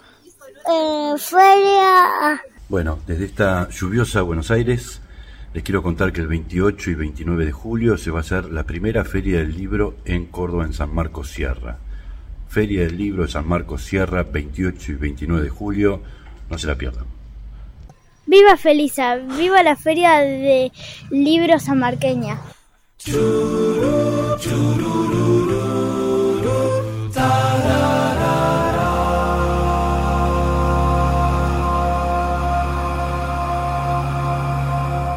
Resulta que yo con el Pepe Esteves, bueno, eh, al revés, Pepe Esteves con yo, uy, espérate porque me equivoqué, no, no, no, no quiero hablar del Pepe Esteves, es otra cosa, me voy a otro lado.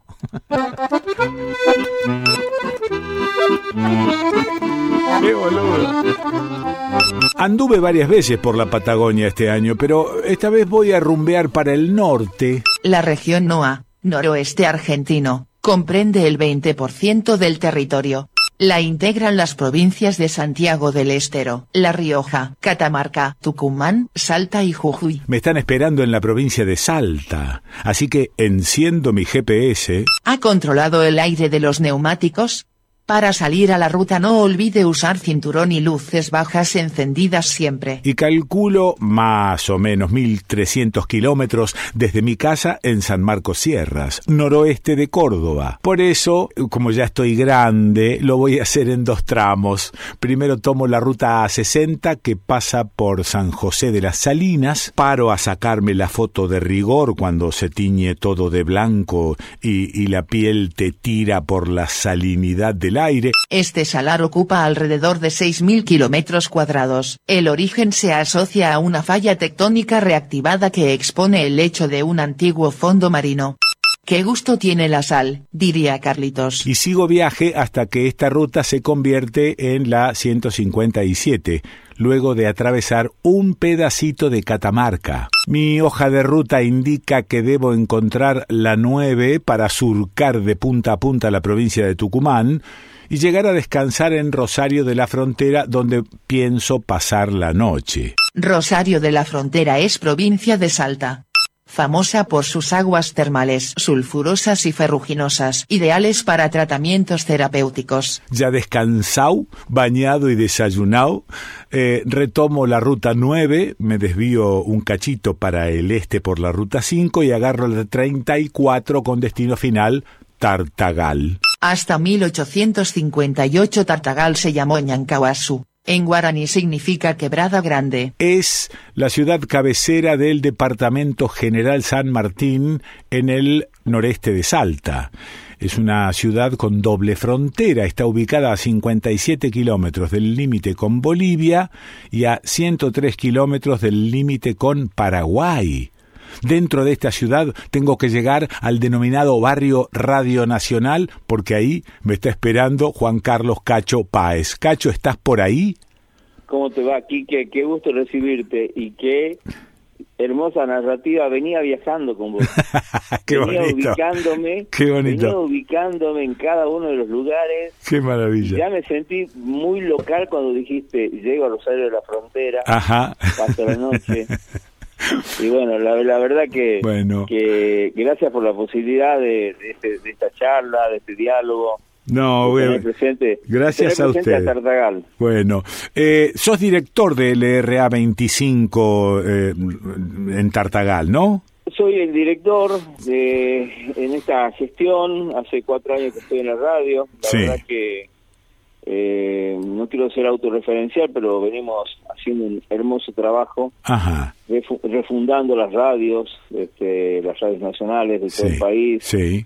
este, trabajando con lo que tenemos, Sí. sin quejarnos de lo que nos falta, Ah, ok, ok. porque Está. no soy de esas personas que me quedo envuelta en lo que me falta, sino que a lo que falta le pongo siempre alguna solución. Tengo un equipo de gente maravillosa. Me dicen que ahí trabajan 15 personas, ¿no? Sí, estamos eh, sí, 15 personas, algunas que se están jubilando, Sí, eh, que le dejan la vida a la radio. La verdad que es claro. eh, que es gente maravillosa, ¿no? Y dejar la vida en una emisora es algo es algo único, ¿no? Es algo que Único, me, sí. me parece que No, no, pero está, está bueno eso que decís, Cacho, de no estar todo el tiempo repasando lo que te falta. No, porque nosotros tenemos que avanzar. Sí, Nosotros tenemos que avanzar. Mi idea siempre fue ubicar a la Radio Nacional en el lugar que se merece, en, en- en el, en el lugar que nunca debió perder, de ser un medio tan importante, un medio del Estado, este, que no significa que tenga que ser un medio oficialista. sí. Ajá, Eh, sí, eh, mirá, eh, mirá, mirá, mirá. Eso siempre fue, eso siempre fue complicado para Radio Nacional. Es, es complicado de entender, pero es este necesario que se que sea así, porque no no Muy vos no tenés que ser un, un boletín de, de las acciones de gobierno. Muy bien, muy bien. En el gobierno hay cosas buenas, cosas malas y hay cosas que hay que mejorar. Sí, y también en las oposiciones hay cosas rescatables.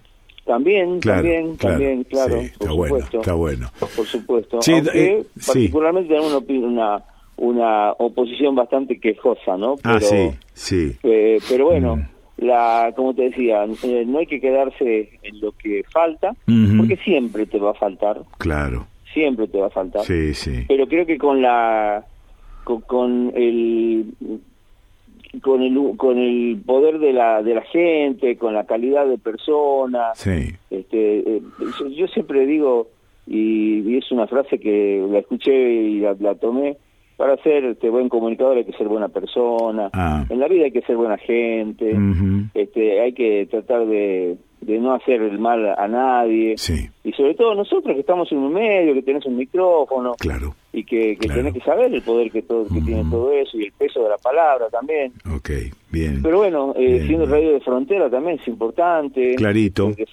defender nuestra nuestra independencia, nuestra cultura, nuestra idiosincrasia. Está muy bien. Este, y bueno, eso es Radio Nacional en Tartagal. ¿Cómo es, el, e, ¿Cómo es el edificio, Cacho? ¿Es un edificio de los viejos? ¿Es nuevo ahora? ¿Está en el centro de Tartagal? No, no está en el centro de Tartagal. En su origen quedaba lejos de Tartagal. Sí.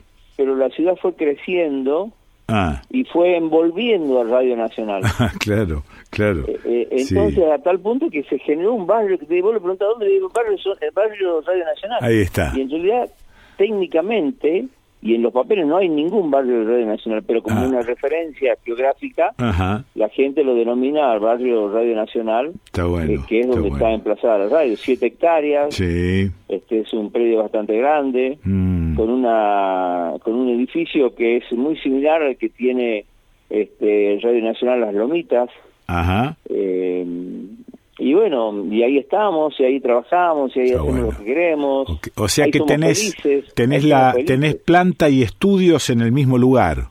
Tenemos planta y campo de antena todo en el mismo lugar. Ah, ok. Decime, ¿qué cuernos es el tártago y por qué se llama tartagal? El eh, eh, tartagal, a ver, el tártago es una planta silvestre Sí. eh, que mm, eh, es, el tártago es una, una bolita redonda llena de espinas, Ajá. de espinas. ¿Y se usa para está- qué eso? Se usa, eh, en algún momento se intentó eh, producir aceite de tártago. Ah, una- ah, claro. Ahí me dijeron Pero- que es el aceite de ricino el que se saca del tártago. Exactamente, el aceite ricino de tártago. Sí, ma- El tema es que no cualquier tártago te produce eh, el aceite de calidad. claro, claro. Eh, Mm. Y con el tiempo, hoy es muy difícil encontrar tártago en Tartagal. Está bueno. ¿Cómo te suena? Pero sí, se, Este- pero sí se encuentran muchos tartagalenses. ¿Cuántos hay? Y en de Tartagal estamos en 100, más de 100.000 habitantes. Ah, bueno, no, no, claro, me imaginaba un pueblo chico, nunca estuve ahí, pero ahora lo veo como una ciudad que debe seguir en el fondo siendo pueblo, ¿no? Y uno siempre dice cariñosamente el pueblo. Claro, claro, claro, ok. Y, y Tartagal tiene una particularidad, por Sí. ejemplo, Mm. en mi caso, yo nací en San Miguel de Tucumán, eh, Mm. eh, me inicié en la radio cuando era muy chiquito y cuando eh, aparecían esas primeras FM clandestinas, porque había una sola radio Sí. que tenía Sí. frecuencia M y FM, que era LB12, Ajá, en San Miguel de Tucumán. ajá, Y bueno, y uno comenzaba a hacer sus primeras este, sus primeras horas ahí en esas radios. sí, Eh, y después llegué a Tartagal. Y acá en el tartagalense, que es una persona muy amable, que te abre las puertas, que te hace sentir como que, que no sos un foráneo, ah, claro, te, te dice, ojo con tomar agua de Tartagal. Ajá, Porque el que toma agua de Tartagal no se va más. Y bueno, yo hace 35 años que estoy aquí, Claro. vine por los fines. No, viste, cuando empezás el comentario, todo el mundo debe empezar a pensar que hay glifosato en el agua, por ejemplo, pero Claro. termina bien, pero termina bien. No tomes agua de Tartagal, No, no, que no, con el agua de más. Tartagal no te vas más. Sí. Efectivamente, Sí. este, eh, me quedé, formé mi familia, Mm, tengo una, eh, tres hijas nacidas y, y criadas en Tartagal. sí, sí, Y bueno, y ahí te empezás a... eh, Cuando a mí me preguntan dónde soy, yo obviamente soy nacido y criado en San Miguel de Tucumán, Claro, pero, claro. pero Tartagal tiene, tiene Sí. un lugar muy importante, imagínate, una ciudad que te cobija, que te da trabajo, que te, te hace sentir eh, propio, Sí, en la cual sí. este, tenés tres hijas, la verdad que es una, una, ciudad para quererla. Es una ciudad para quererla. ¿Y qué produce, de qué vive el tartagalense? El, el tartagalense tiene una situación muy particular. A ver. Por eso es que hace mucho tiempo en Tartagal hubo algunas puebladas que se conocieron a nivel país, a nivel internacional. Sí. Eh, eh, Tartagal tenía petróleo, Tartagal tenía IPF. Sí. Tartagal era una ciudad este pujante en donde lo que lo que vos ponías lo se producía, se reproducía. Sí. Este, si ponías un negocio te iba bien, si vendías autos te iba muy bien, eh, ah. porque había mucho dinero. Sí. Eh, YPF en la época de Menem se, se privatizó, este, quedó mucha gente afuera. Mira qué bien. Pero, con el condimento de que a toda la gente que, que quedó fuera le pagaron y mucha plata. Y que esto era, no había dónde gastar toda la plata que, que tenía la gente. Bueno, eh, pero eso se debe, eso se debe haber terminado en algún momento. Ahí iba, ahí iba a llegar con el paso del tiempo, el dinero se acaba. Y seguro el dinero se acaba y comienza la, depresión económica y la gente ya no es la misma y, ah. las obras no, no, no, llegaron como, como llegaban en esa época cuando estaba IPF eh, el petróleo comenzó a, a disminuir apareció el gas y el gas no es lo mismo y bueno hoy Tartagal vive un poco de esa materia de, energía, sí. también muchos empleados públicos, mucha gendarmería, mucho poder judicial mm. y después este que en algún momento fue este importante la, la gran ayuda del Estado con los planes, ¿no? Los planes trabajar, por eso se cortó la ruta en una época acá en Tartagal, que, que fue el segundo corte después de Plaza Winkle y aparecieron los planes trabajar, los planes eh, jefas y jefes de hogar, mm. y bueno, y, eso es Tartagal. Por eso cuando me preguntaban cómo te definís, yo me defino como comunicador en zona caliente, porque claro, era eso, justamente, era una zona de ebullición permanente.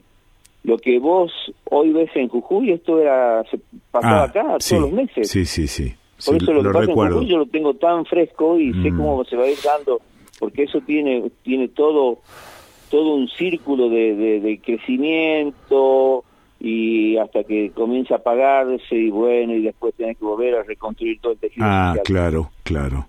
Sí, eh, sí, no, no, te iba a preguntar si a eso se le suman algunos, algunos otros eh, problemas de tipo geográfico, acceso al agua potable, eh, desmonte, etcétera.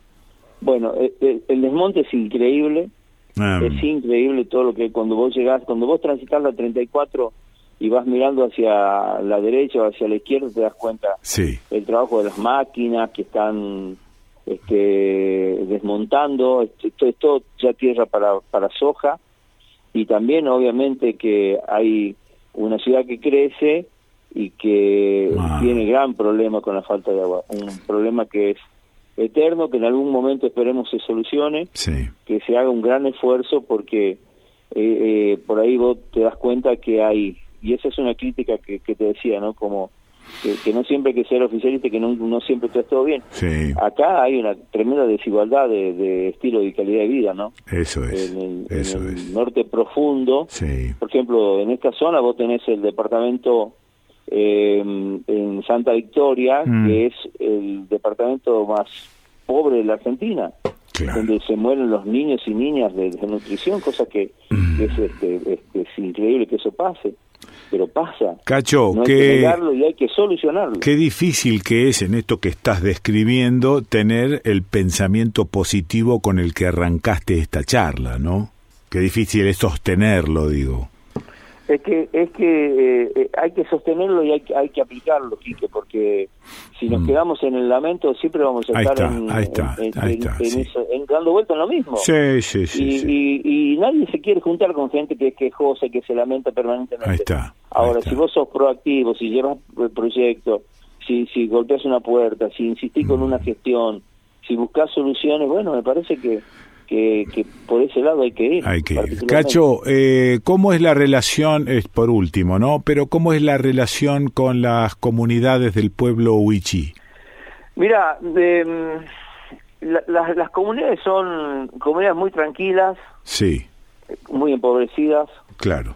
Que les cuesta mucho salir de su de, de, su de su cultura, ¿no? Sí, sí. Es todo mm. eh, cuando vos le propones algo, bueno, dame tal cosa, conseguís y después resulta que lo terminaron vendiendo por Ah, por, poco, poca plata. Entonces, Pero eso es, producto, producto de la necesidad. De la necesidad y de, su cultura, sí, sí. Claro, claro, claro. Como es como que siempre le das, le das, le das, le das, pero terminas cayendo todo en un saco. Mira, mira eso. Así como te digo eso, también hay gente sí. Que estudia en la universidad, que se capacita, que se perfecciona, que son profesionales, este, como en todo, en todos lados. ¿eh? de todo. Ok, ok.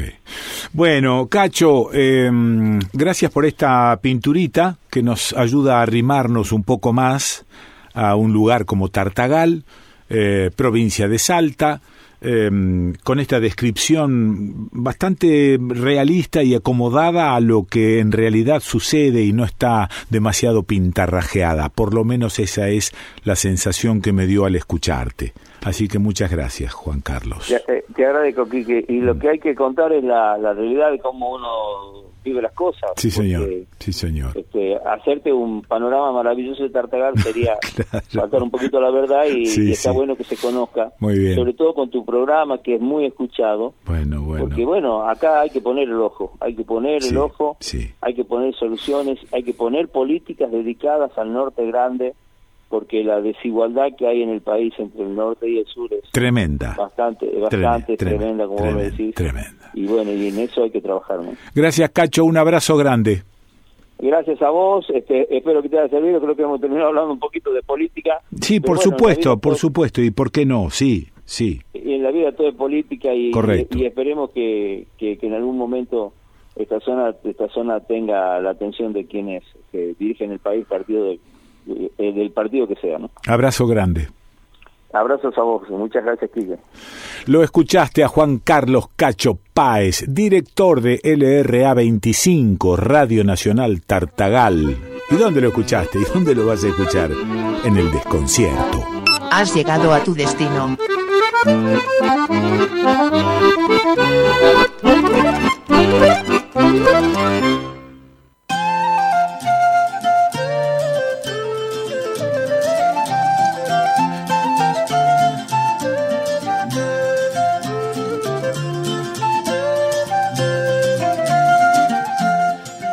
Maratón al Paso. Vivo en el medio del monte, en una casa de barro que construí con amigos. Durante años me preparé para el fin del mundo, cociné a leña, me manejé al ritmo del sol y tomé agua de lluvia que juntaba en una cisterna.